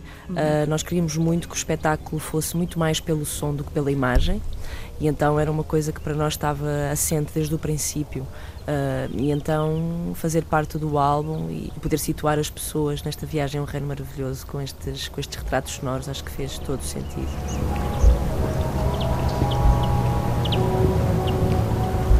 Ah, em termos de som, nós reencontramos-nos aqui eh, novamente com as vozes eh, e a guitarra dos Lavoisier, mas dizer só isto, se calhar, não, não diz muita coisa. Queria perceber como é que foi a vossa procura para o tipo de som que queriam para este disco. Um disco que tivesse Miguel Torga, em particular a poesia de Miguel Torga, que nasceu diretamente desse mergulho na paisagem eh, de trás dos montes. Eh, Chegaram com facilidade ao tipo de som que queriam, eh, ao que queriam que esta viagem soasse. Sim, é uma ótima pergunta porque tendo só a ferramenta ah, ao nosso alcance de, de música, não é, de instrumentos, gravámos nós tudo e depois os- os- a Orquestra Fantástica gravou alguns arranjos que esses sim já estariam destinados àquele timbre, não é, ao timbre próprio de- dos instrumentos do- dos alunos, mas é, é uma pergunta interessante porque por exemplo, lembra-me de estarmos a arranjar, a fazer os arranjos para um negrilho e querer dar a sensação de uma árvore. E como é que tu transmites isso, não é? Como é que tu transmites uma árvore ou, ou um amor à árvore e um respeito à árvore, à natureza, que está implícita nesse, nesse poema. E então decidimos, sei lá, pegar em várias guitarras e fazer uma espécie de ramos ou de ramificação a um tema central. Lembra-me de, de chegar à viagem e, e tentar fazer realmente uma viagem, ou seja, passar por várias texturas. Olha, vamos por aqui, de repente, uma guitarra elétrica que vai dar a sensação de chegar a uma tempestade e depois pôr umas vozes em que, quase como se fossem umas ninfas a chamarem por ti na, na travessia marítima que o próprio Torga teve que fazer aos 13 anos de São Martinho de Anta para o Brasil, quando foi viver com o seu tio. Sei lá, e, e de facto há, há, várias, há várias questões ne- ne- nesta maneira de querer chegar a Torga, não é? Pelos nossos uh, recursos, mas acho que nunca deixámos de ser Lavoisier, que Sim. era uma coisa importante. Eu acho que também no fundo é isso, também acho que o som que nós fomos encontrando e fomos chegando ah, na viagem de Reino Maravilhoso também é um processo que ah, é uma continuação do nosso trabalho, do ETEU, não é? Portanto, também estávamos mais à vontade em estúdio, mais à vontade a nível de arranjos, também de podermos ser um bocadinho mais loucos, não sei, ah, mais Sim, arrojados. arrojados, vai, esta será a palavra certa. Ok, e falando de som, eu imagino que há uma pessoa que tenha sido muito importante para vocês Exato. nessa procura, Importantíssimo. que é o José Fortes. Exato. Exatamente. José Fortes é uma pessoa muito importante de Lavoisier desde, desde o princípio, porque ele gravou tudo, todo- todos os trabalhos eh, de Lavoisier são gravados pelo José Fortes. E depois, eh, sim, ou seja, nesta fase já é, é, uma amizade, ou seja, a comunicação, tudo também é mais fácil, não é? porque já são muitos anos a trabalhar em conjunto com o José Fortes e. E é incrível poder tê-lo no barco e- e contar com toda a experiência e o amor que ele dedica à arte. Uhum. E o encontro de, do José Fortes com os miúdos, de lhe dar também a oportunidade destas crianças poderem ser gravadas pelo José Fortes, foi tudo muito mágico. Foi muito bonito. E uh, claro, depois a nível de produção. Alguém com, já com uma bagagem tão, Sim, tão grande sim. a trabalhar com Mas- Zeca Afonso Fausto. Exato, exatamente. Mas foi muito bonito esse sentido pedagógico quase do José Fortes Uhum. e, e ele sabia que as crianças estavam só a ouvir pela primeira vez, Uhum, não é? uhum. E serem gravadas pelo, pelo mestre, como é óbvio que gravavam e depois sentavam-se e às vezes nós não tínhamos tempo porque, olha malta, vamos gravar mais um take, está bem? Porque depois tem que vir as flautas ou tem que vir os saxofones, está bem? E eles, ok, mas posso ir ouvir? Porque eles nunca se tinham ouvido.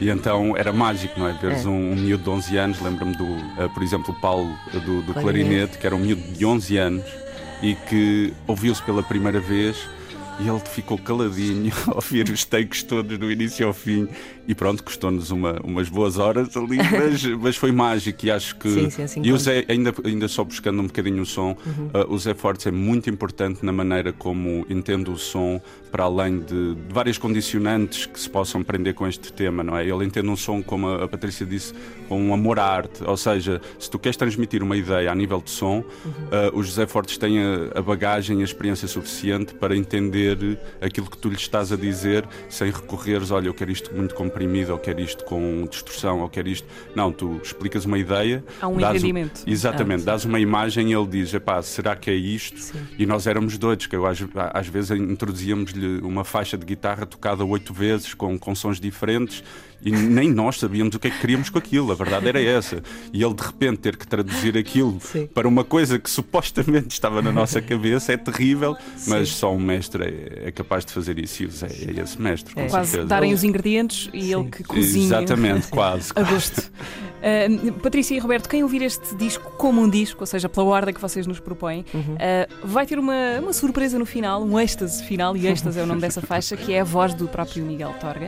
Uh, imagino que possa ter sido uma tentação para vocês usá-lo mais, Sim. uh, mas no entanto fazem este uso muito contido, é só uma, uma, pequena, uma pequena parte no final. Apeteceu-vos ter mais Miguel Torga a dizer-se ele próprio? Bom, apeteceu porque realmente conseguimos. eh, há muito material, não é? Portanto.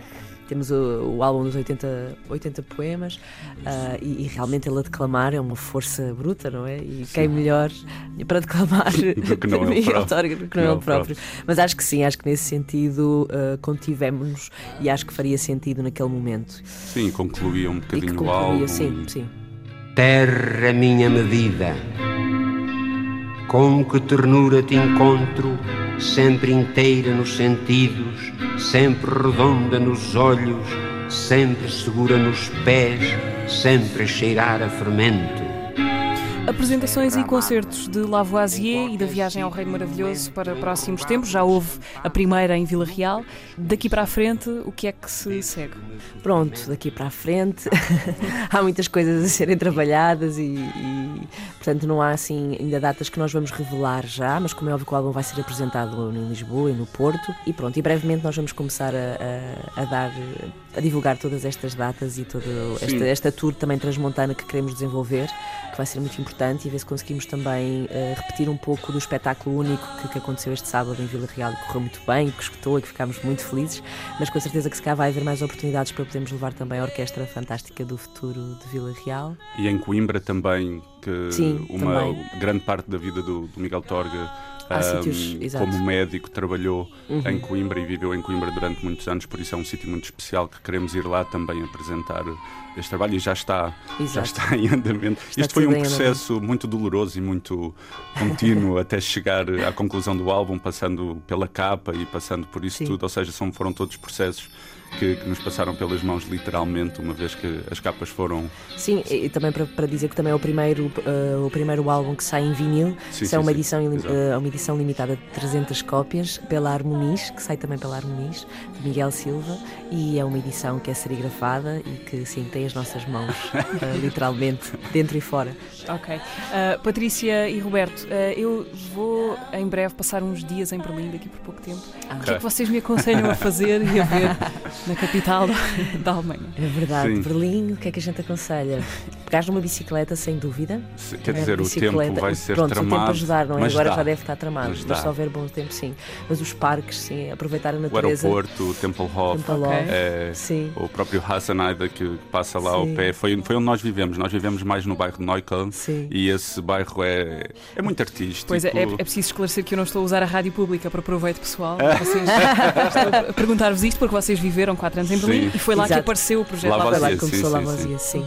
Foi, é uma cidade propícia a isso, não é? Propícia a, a fazer os projetos artísticos sem muitos preconceitos, porque não há, não há realmente julgamento, não é? As pessoas podem, podem se afirmar como quiserem, podem ser o que quiserem, podem fazer o que quiserem, que há de haver sempre pessoas que queiram uh, estar atentas à, à tua arte ou não, mas é uma cidade enorme, não é? Uhum. Também existe muita gente. Sim, eu acho que em Berlim é bom. uh, Não é a cidade postal. vá, Exatamente. Neste sentido, e vais encontrar muitas coisas, porque a nível underground, nesse sentido, não é? Muito mais debaixo do chão que, É. que se vive Berlim. Exato, do especialmente no inverno, e vai haver muitas surpresas. Não é, não, é, não é postal, não é aquela cidade Não. bonita de postal, Não, não. embora seja também, calma. Sim. Mas, mas acho que é mais underground. Ok, já anotei, obrigada. Eh, última coisa, eh, Patrícia e Roberto, nesta vossa viagem a um reino maravilhoso, o que importou foi partir ou foi chegar? Ai, o que Ah, importou foi exatamente, partir. Foi partir. Admitido que porque- já chegámos, não é? Exato. Ah, Eu Ah, acho. eu acho que já, o que importa é partir, não é chegar. É acho que isso. essa é a premissa. É, Ok. é, é por aí. Pronto, então já que estava aqui a devolver-vos o verso de Miguel Torga do poema Viagem, acabamos Exato. com a Viagem, esta conversa, a faixa 4 da Viagem ao Reino Maravilhoso, o disco dos Lavoisier, que a Patrícia Relvas e o Roberto Afonso vieram hoje apresentar aqui ao domínio público. Muito obrigada por terem Muito. Obrigado, obrigada, Mariana, nós. obrigado. Obrigada.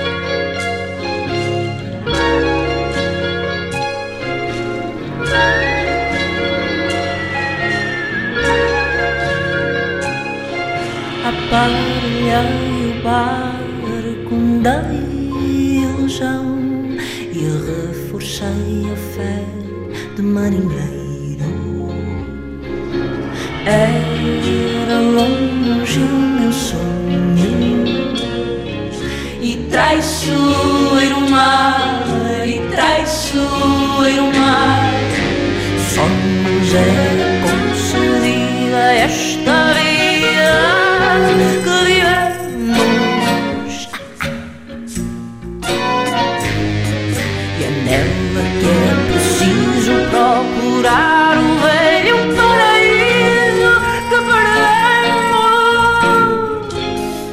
viagem dos Lavoisier até ao reino maravilhoso de Miguel Torga, Patrícia Relvas e Roberto Afonso a explicar o nascimento deste disco transmontano. Domínio público. E esta semana a norte-americana Wise Blood esteve em Portugal para dois concertos que lhe serviram para apresentar aquele que vai de certeza ser um dos melhores discos de 2019.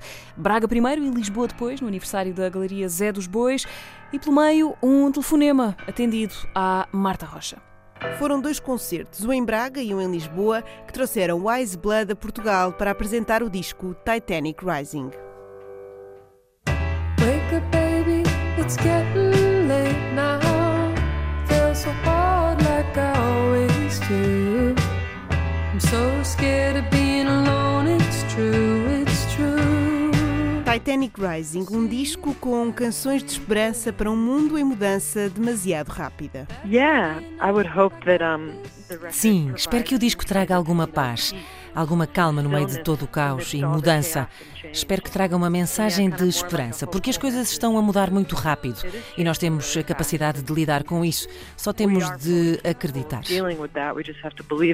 Um álbum que quer trazer paz para quem o ouve e para quem o conhece em palco, mas também para a própria criadora. It was a way for me to kind Foi uma of forma de lidar, especialmente com as mudanças que aconteceram desde que eu era miúda. A primeira canção do disco, uh, A Lot Is Gonna Change, é cantada como se estivesse a falar comigo própria quando era criança e a contar-lhe estas as a coisas. little girl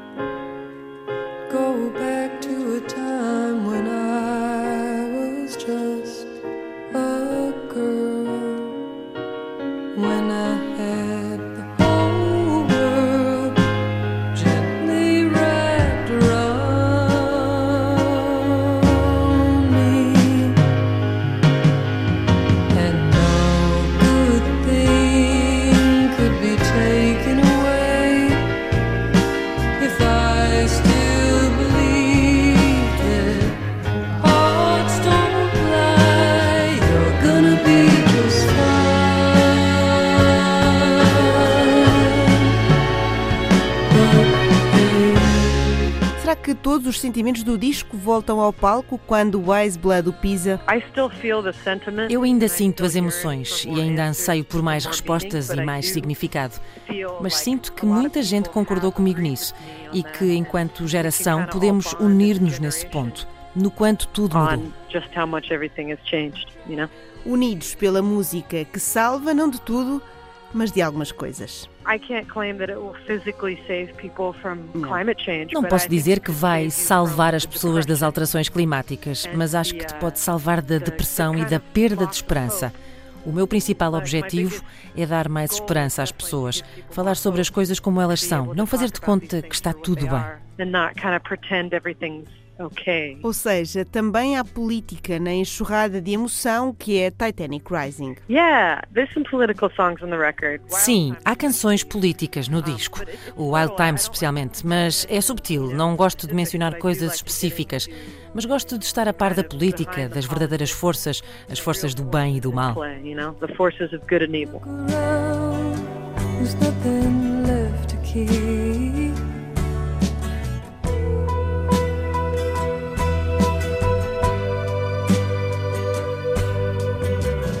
By the bottles that broke you from the solace you seek.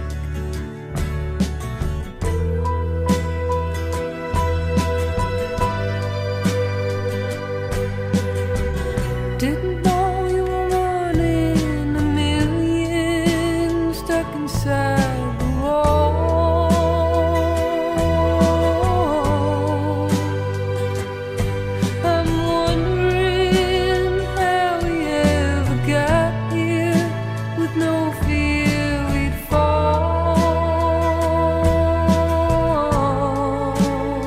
A carga que Wise Blood, ou Natalie Merring, carrega quando chega ao palco. Sim, pode ser muito cansativo, mas sinto que continuo a achar que o meu estilo de vida está mais virado para fazer isto. Ter as pessoas a ouvir a minha música e a virem aos meus concertos significa que eu continuo a poder fazer isto. Isso é suficiente para me ajudar a ultrapassar qualquer tipo de exaustão que as digressões possam trazer. Happens from touring, you know. A digressão de Titanic Rising trouxe a Portugal esta semana e foi como se estivesse em casa. Oh yeah, I've, I've come here maybe more than other places. Eu venho cá mais do que vou aos outros sítios, porque tenho cá amigos. Já fiquei cá, já comi todo o marisco delicioso. Compro sempre um saco cheio de sardinhas, porque as sardinhas são as melhores. Gosto mesmo, é tipo a Califórnia da Europa. Eu vivo na Califórnia, nos Estados Unidos, por isso sempre que vou a Lisboa vejo aquela ponte muito vermelha. Temos uma dessas em São Francisco. Lembra-me muito de casa. Além disso, as pessoas tratam as bandas e os artistas muito bem aqui.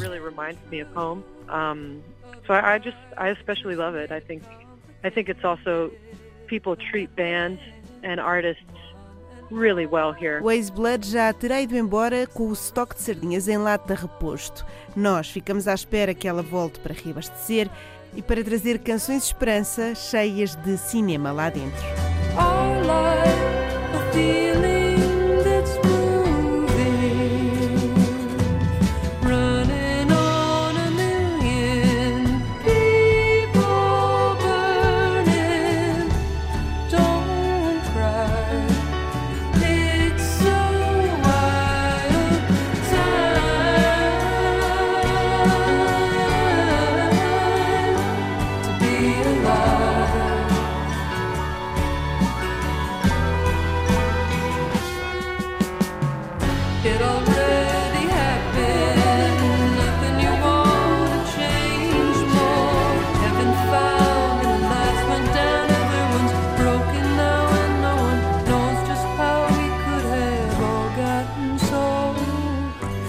Wild Time, Wise Blood e os tempos conturbados escritos nas canções. Uma conversa para o domínio público da Wise Blood com a Marta Rocha. E agora, a proposta é para viajar no espaço e no tempo sem sair do mesmo sítio. No Museu Coleção Brardo, em Lisboa, está uma nova exposição que nos transporta até Macau, a cidade que existe, mas sobretudo a cidade que, com o passar do tempo, deixou de existir. Desconstrução da Memória uma exposição feita pela dupla de artistas chineses IMA, com curadoria de João Miguel Barros.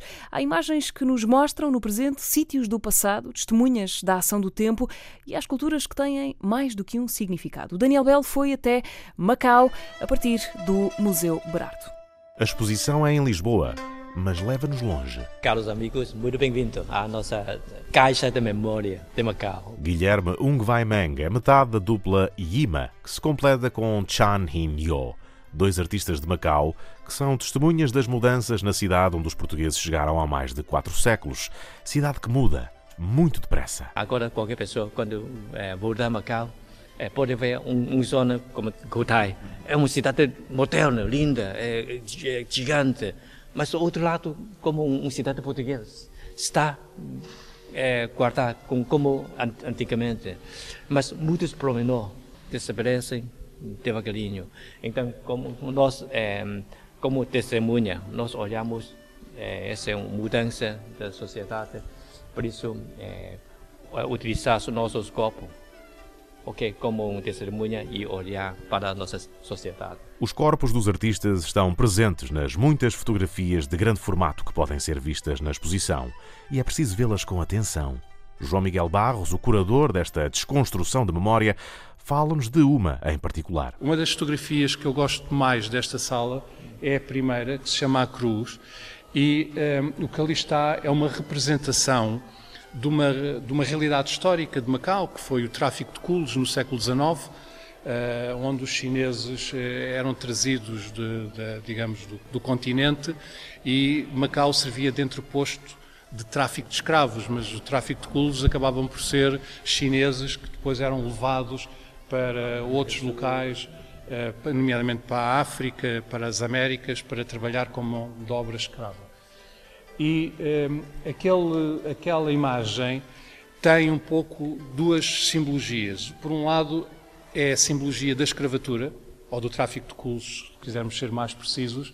Havia milhares de culos aprisionados em Macau no século XIX e um, eles eram colocados em locais que tecnicamente, ou pelo menos historicamente, se chamavam os barracões, mas que os chineses traduziam por casa dos porcos. A casa dos porcos era a casa onde os escravos, os culos, eram aprisionados para serem levados para, para, para o exterior. E naquele quadro que está ali, naquela fotografia, o que nós temos é representações de dois culos, mas que um deles, que era um homem de negócios que foi aprisionado também para ser levado, era cristão. E o porteiro também era cristão. E deu-se a, a, felicidade de, de ele ter percebido que havia ali uma identidade religiosa entre os dois, e ele, com duas pequenas varas de bambu, fez uma simbologia de uma cruz, e isso permitiu que ele saísse em liberdade.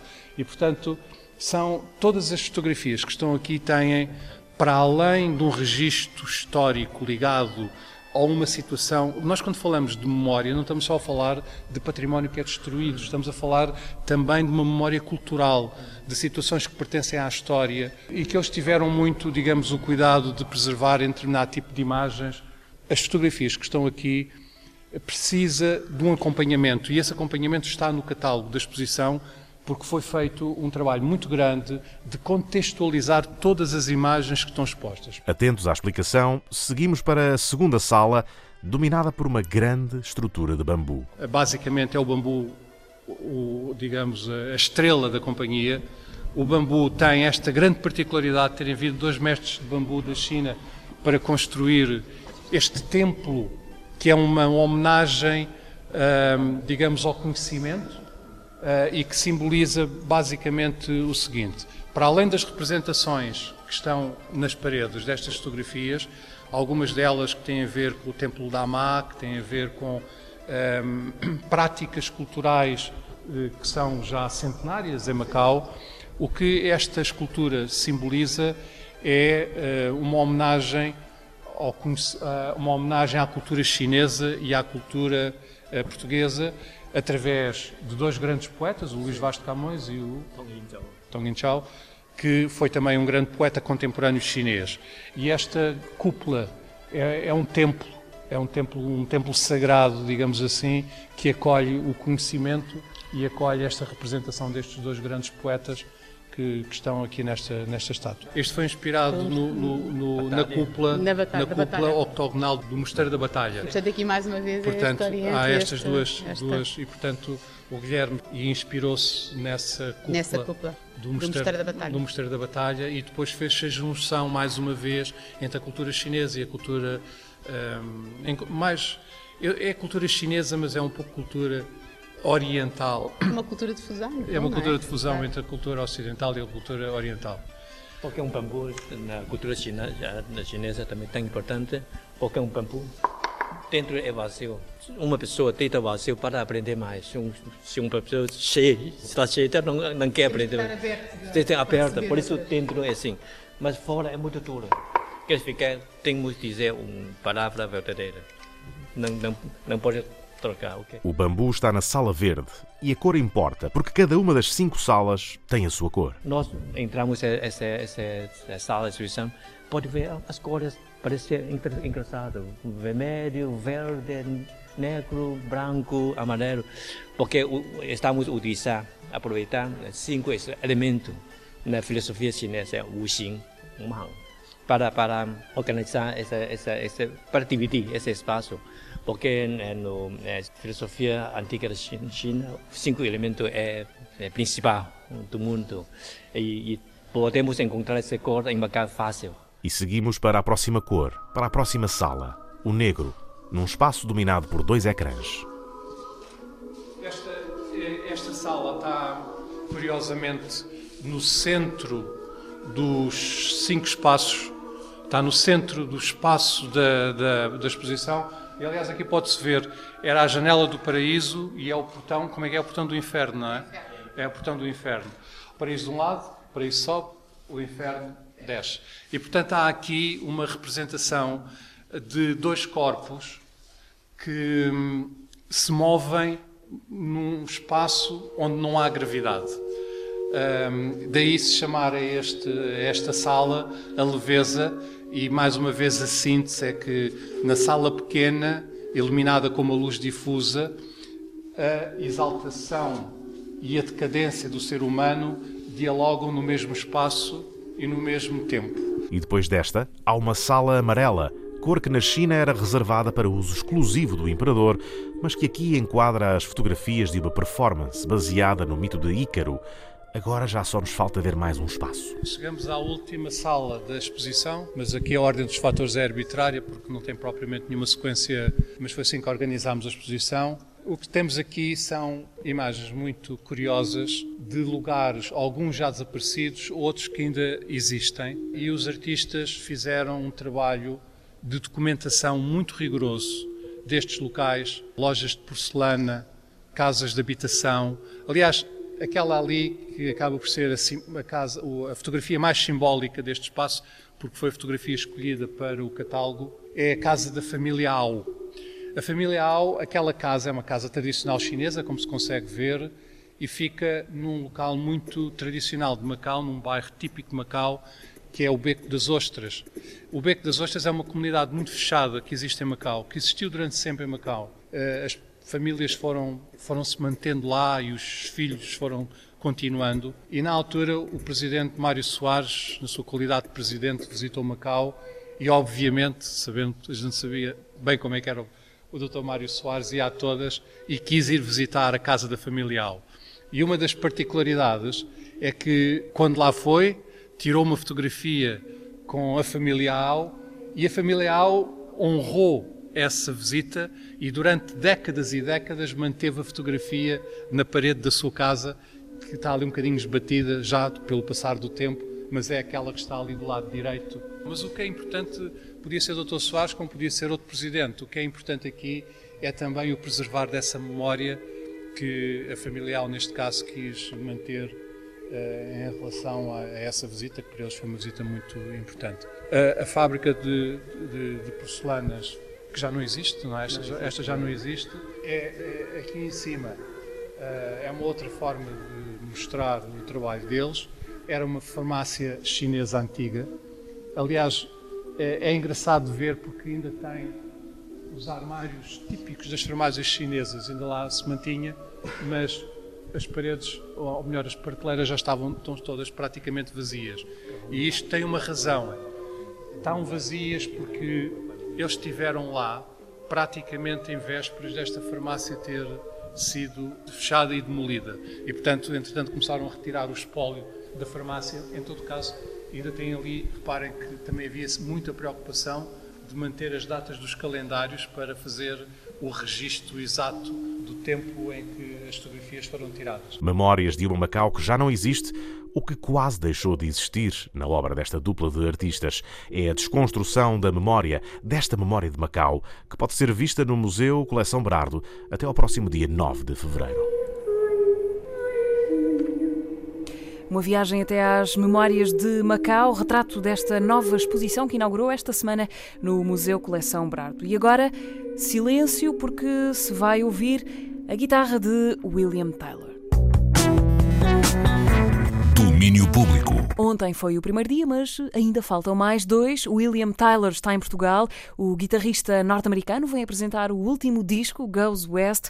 Ontem esteve em Espinho, hoje é vez de Porto Alegre, no CAI, e amanhã ele toca no Teatro Bocage, em Lisboa. O Bruno Martins telefonou ao William Tyler, ele que viajou lá do velho oeste americano até esta velha Europa.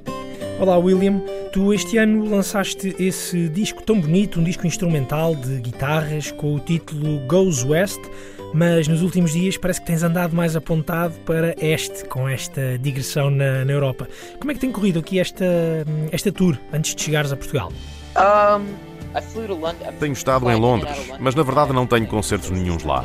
Entretanto, apanhei um comboio e fiz o meu primeiro concerto em Bruxelas e foi bom. Foi para um público pequeno, menos de 100 pessoas mas toda a gente tem estado muito receptiva ao disco. People are receptive. I think the people who know about my music, they might have come to it through Acho que quem conhece a minha música pode ter chegado até ela através de um disco, mas agora parece que já conhecem os meus trabalhos e seguem-me. É difícil perceber, sobretudo enquanto americano e artista pequeno, que podes ir a vários sítios e estão lá pessoas suficientes para se fazer uma série de concertos, especialmente a Europa you know enough people know about you to set up some concerts. Especially Europe is really fascinating to me because it's it's just so many different it's so many different marketplaces and audiences. É fascinante para mim porque são tantos mercados, públicos e países. Tento estruturar a minha digressão para poder voltar com frequência e visitar vários sítios porque adoro viajar. Tu fizeste este disco depois de te mudares do Tennessee para a Califórnia e quando eu ouvi este Goes West, criou-se em mim a ideia de um disco de estrada, tal como existem, por exemplo, os road movies. Fizeste o disco com essa intenção de ser um disco de estrada? Mm. Not, not, not in particular. Um, I think that I was trying. Não foi pensado dessa forma. Estava a tentar encontrar uma narrativa para enquadrar uma história no disco. E aquilo que me pareceu mais romântico, mas também mais óbvio, era retratá-lo como um diário, a mudar-me para a Califórnia e os diferentes sons que essa experiência iria produzir the different kinds of music that maybe that produced. I almost feel I honestly think all of my albums are like road movies. So it's interesting that you say that. Eu olho para todos os meus discos como road movies. Para mim são todos sobre viagens e sobre a estrada. Mas costumavam ser de locais mais distantes, inspirados no Médio Oriente ou na Ásia Oriental, mas começaram a ser cada vez mais americanos e acho que tem muito a ver com o facto de, à medida que ia fazendo a minha música a solo, ter começado a viajar pela América, a sério e sozinho, a descobri-la, tal como no On the Road do Jack Kerouac. Really for the first time across America by myself, like on the road, the Jack Kerouac novel, and um, and so there was this sort of romance with with travel in America and the American landscape, which keeps por isso há um lado romântico de andar a viajar pela América, pelas paisagens americanas, que continuam a influenciar a música de uma forma muito específica. Mas tenho muita vontade de passar algum tempo pela Europa para ver como é que isso muda a minha música. Talvez um dia haja um disco sobre viajar pela Europa. Algo diferente. No disco tu tens bateria, baixo e uma guitarra elétrica. E ao vivo, como é que é? Uh, na Europa estás a viajar sozinho? Most of the time, yes. A maior parte das vezes, sim. Nesta digressão, estou só com uma guitarra acústica e uns pedais de efeitos. Alguma da percussão pode ser feita através do lado acústico, porque a guitarra acústica também pode ser um belo instrumento de percussão. Because the acoustic guitar is a, is a very useful percussion instrument. Mas sim, as texturas ou as baterias não dá para reproduzir sem outras pessoas. Por isso, faço os concertos como uma forma de olhar para a música de forma meditativa e íntima, com públicos pequenos e a contar histórias entre as canções. telling stories between songs and that kind of thing. Como é que as viagens que tens vindo a fazer pelos Estados Unidos alteraram aquilo que tu sentes pelo teu país? Well, it's a very dark time for politics and Vivemos um período muito negro em termos políticos e culturais no meu país. Ontem estava a falar disso mesmo num concerto da eleição presidencial do próximo ano e isso deprime-me. Tento não ser pessimista, mas tenho muitas dúvidas se a nossa nação consegue sobreviver a mais quatro anos de Donald Trump, sobretudo se pensarmos no país que éramos há 10 anos, em termos de sistema democrático. Our nation can survive another four years of Donald Trump as the kind of country that we were 10 years ago in terms of our system of democracy. But that said, a lot of countries have gone through periods of Mas também, dito isto, muitos países atravessaram períodos de democracia depois de ditadura e outras coisas. E a cultura sobrevive. Acho que os americanos têm a ideia que são únicos e muito especiais, mas a história do nosso país é que é única. People are the same everywhere, and the history of our country is somewhat unique. You know, what's timeless in America is é intemporal é a nossa cultura, a música, a literatura, o cinema, a beleza natural, as paisagens, os parques, até o desporto, como o beisebol, que existe há 100 anos. baseball, things like that that have just been around 100 years. And I think about music surviving Penso na música como sobrevivente a períodos negros na história, que mantém as pessoas ligadas. E acho que é por isso que eu gosto tanto de música folclórica de diferentes países e também música clássica, porque se prolongaram no tempo. Também já descobriste a música tradicional portuguesa? Oh, of course. Yeah. Claro, não conheço muitos instrumentistas, mas a última vez que estive em Lisboa fomos a vários cafés e sentámos-nos a ouvir fado. É espantoso. Eu adorava poder ter a oportunidade de tocar uma guitarra portuguesa. It's astonishing. I mean, I would love to I'd love the chance to play a Portuguese guitar. it's very interesting to me. I, I feel like my music é interessante, porque sinto que a minha música percebe-se muito bem em Portugal e em Espanha, porque há uma relação histórica com a guitarra. E é por isso que temos guitarras na América. Por isso sinto que não tenho que explicar tanto aquilo que faço, como quando vou à Alemanha ou à França, onde a guitarra não faz tanto parte da cultura. É interessante. As I maybe do in a place like I don't know, like France or Germany, or just somewhere where guitar's not in, in the culture as much. So It's interesting to me. Estamos a falar de períodos negros e da influência que tem na criação, mas quando ouço o Goes West, ouço muito otimismo, ouço muita positividade e vejo muitos sorrisos. Como é que tu explicas isso? That's a good question. I don't Yeah, it is a hopeful album. It, it seems to é um disco esperançoso, sim. Não é triste, como senti que foram os meus últimos dois discos. maybe I'm looking for some hope uh, in, at a time where I feel like it's it's not a very hopeful time. Talvez esteja à procura de esperança num período que sinto que não é assim tão esperançoso. Não tenho uma grande resposta, mas a pergunta é muito interessante. Parece-me.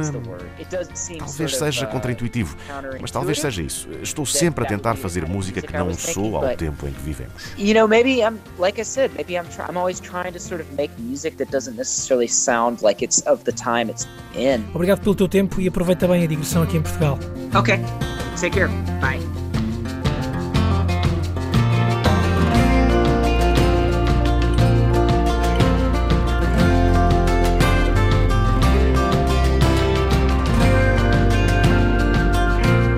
Até já para William Tyler. Esta que ouvimos é Fail Safe, tema do mais recente Goes West. Ele toca hoje em Porto Alegre, no CAI. Amanhã é vez de Lisboa, no Teatro Bocage. Concertos com o apoio da Antena 3.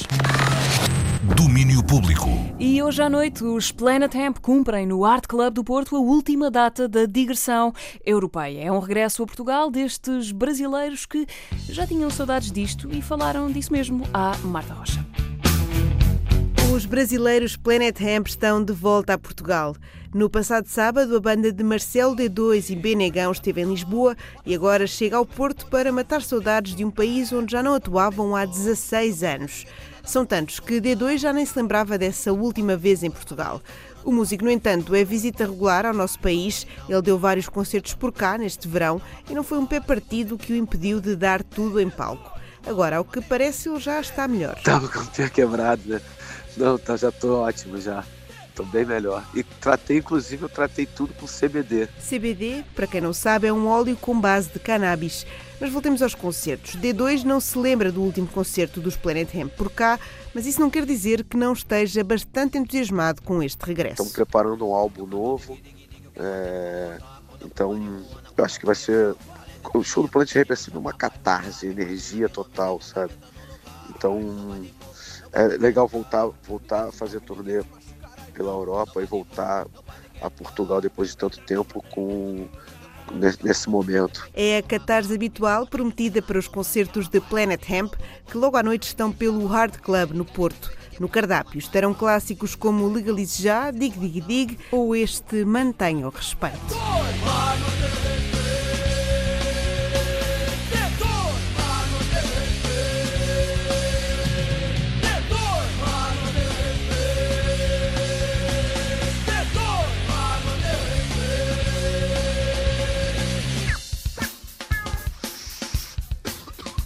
Clássicos, pois, e vão estar por lá, mas também vai haver espaço para músicas novas. A banda já reuniu há alguns anos e tem andado pela estrada, mas agora vem novo álbum e já há pelo menos uma música pronta para subir ao palco. Essa música, ela, ela é basicamente o que é, o discurso do, do disco novo do Planet Ramp, que é sobre o, como a gente vive num mundo de não verdade, de pós-verdade, né?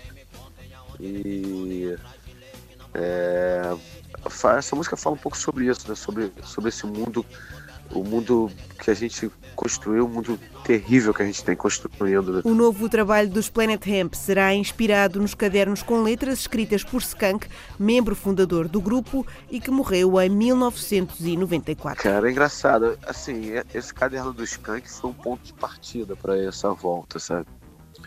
E mas o grande o, o interessante é que os, os, os, o discurso de lá de 1993 ainda é super atual, né? De haver muito preconceito, muito a política muito igual. É super interessante observar isso. E assim, o discurso é, é, quase que o mesmo, né, cara? A gente não mudou muito, as coisas não mudaram muito. Né? Música nova, os temas de sempre no regresso dos Planet Hemp. Passaram mais de 20 anos desde que eles começaram a falar sobre a legalização da cannabis e se calhar D2 não imaginava ainda ter de o fazer em 2019. Não, achei que já está tudo resolvido. A gente vê que em alguns países no mundo as coisas já se resolveram, né, cara? É, a gente vê quanto que a, o CBD e a, e a, maconha medicinal fazem parte do, do, da sociedade, principalmente na Europa e nos Estados Unidos. Né? Agora, é meio triste ver que, que no Brasil ainda se usa isso para controle de, de espaço, né, cara? A gente dá para ver que é, a ilegalidade da maconha é muito sobre é, controlar a favela e, e a ilegalidade é, favorece muita gente, né? não o povo. Né? É a ex-quadrilha da fumaça em Portugal no regresso de Marcelo D2 à terra de Jesus, o treinador. Ah, nossa, cara que ele está dando uma aula de futebol. Vai, eu acho que é uma nova era no futebol brasileiro, vai modificar o futebol brasileiro. Espero que aconteça isso. Porque no Flamengo, acho que a gente entrou numa nova era depois de Jorge Jesus. Ele tem, acho que um pouco menos de quatro meses, ou quase quatro meses. É, e já modificou, tá com números incríveis e muito mais do que os números e as vitórias, a filosofia que ele implantou no clube, no time. Incrível, cara. Incrível. Os Planet Hemp atuam logo à noite no Art Club, no Porto. O concerto tem o apoio da Antena 3.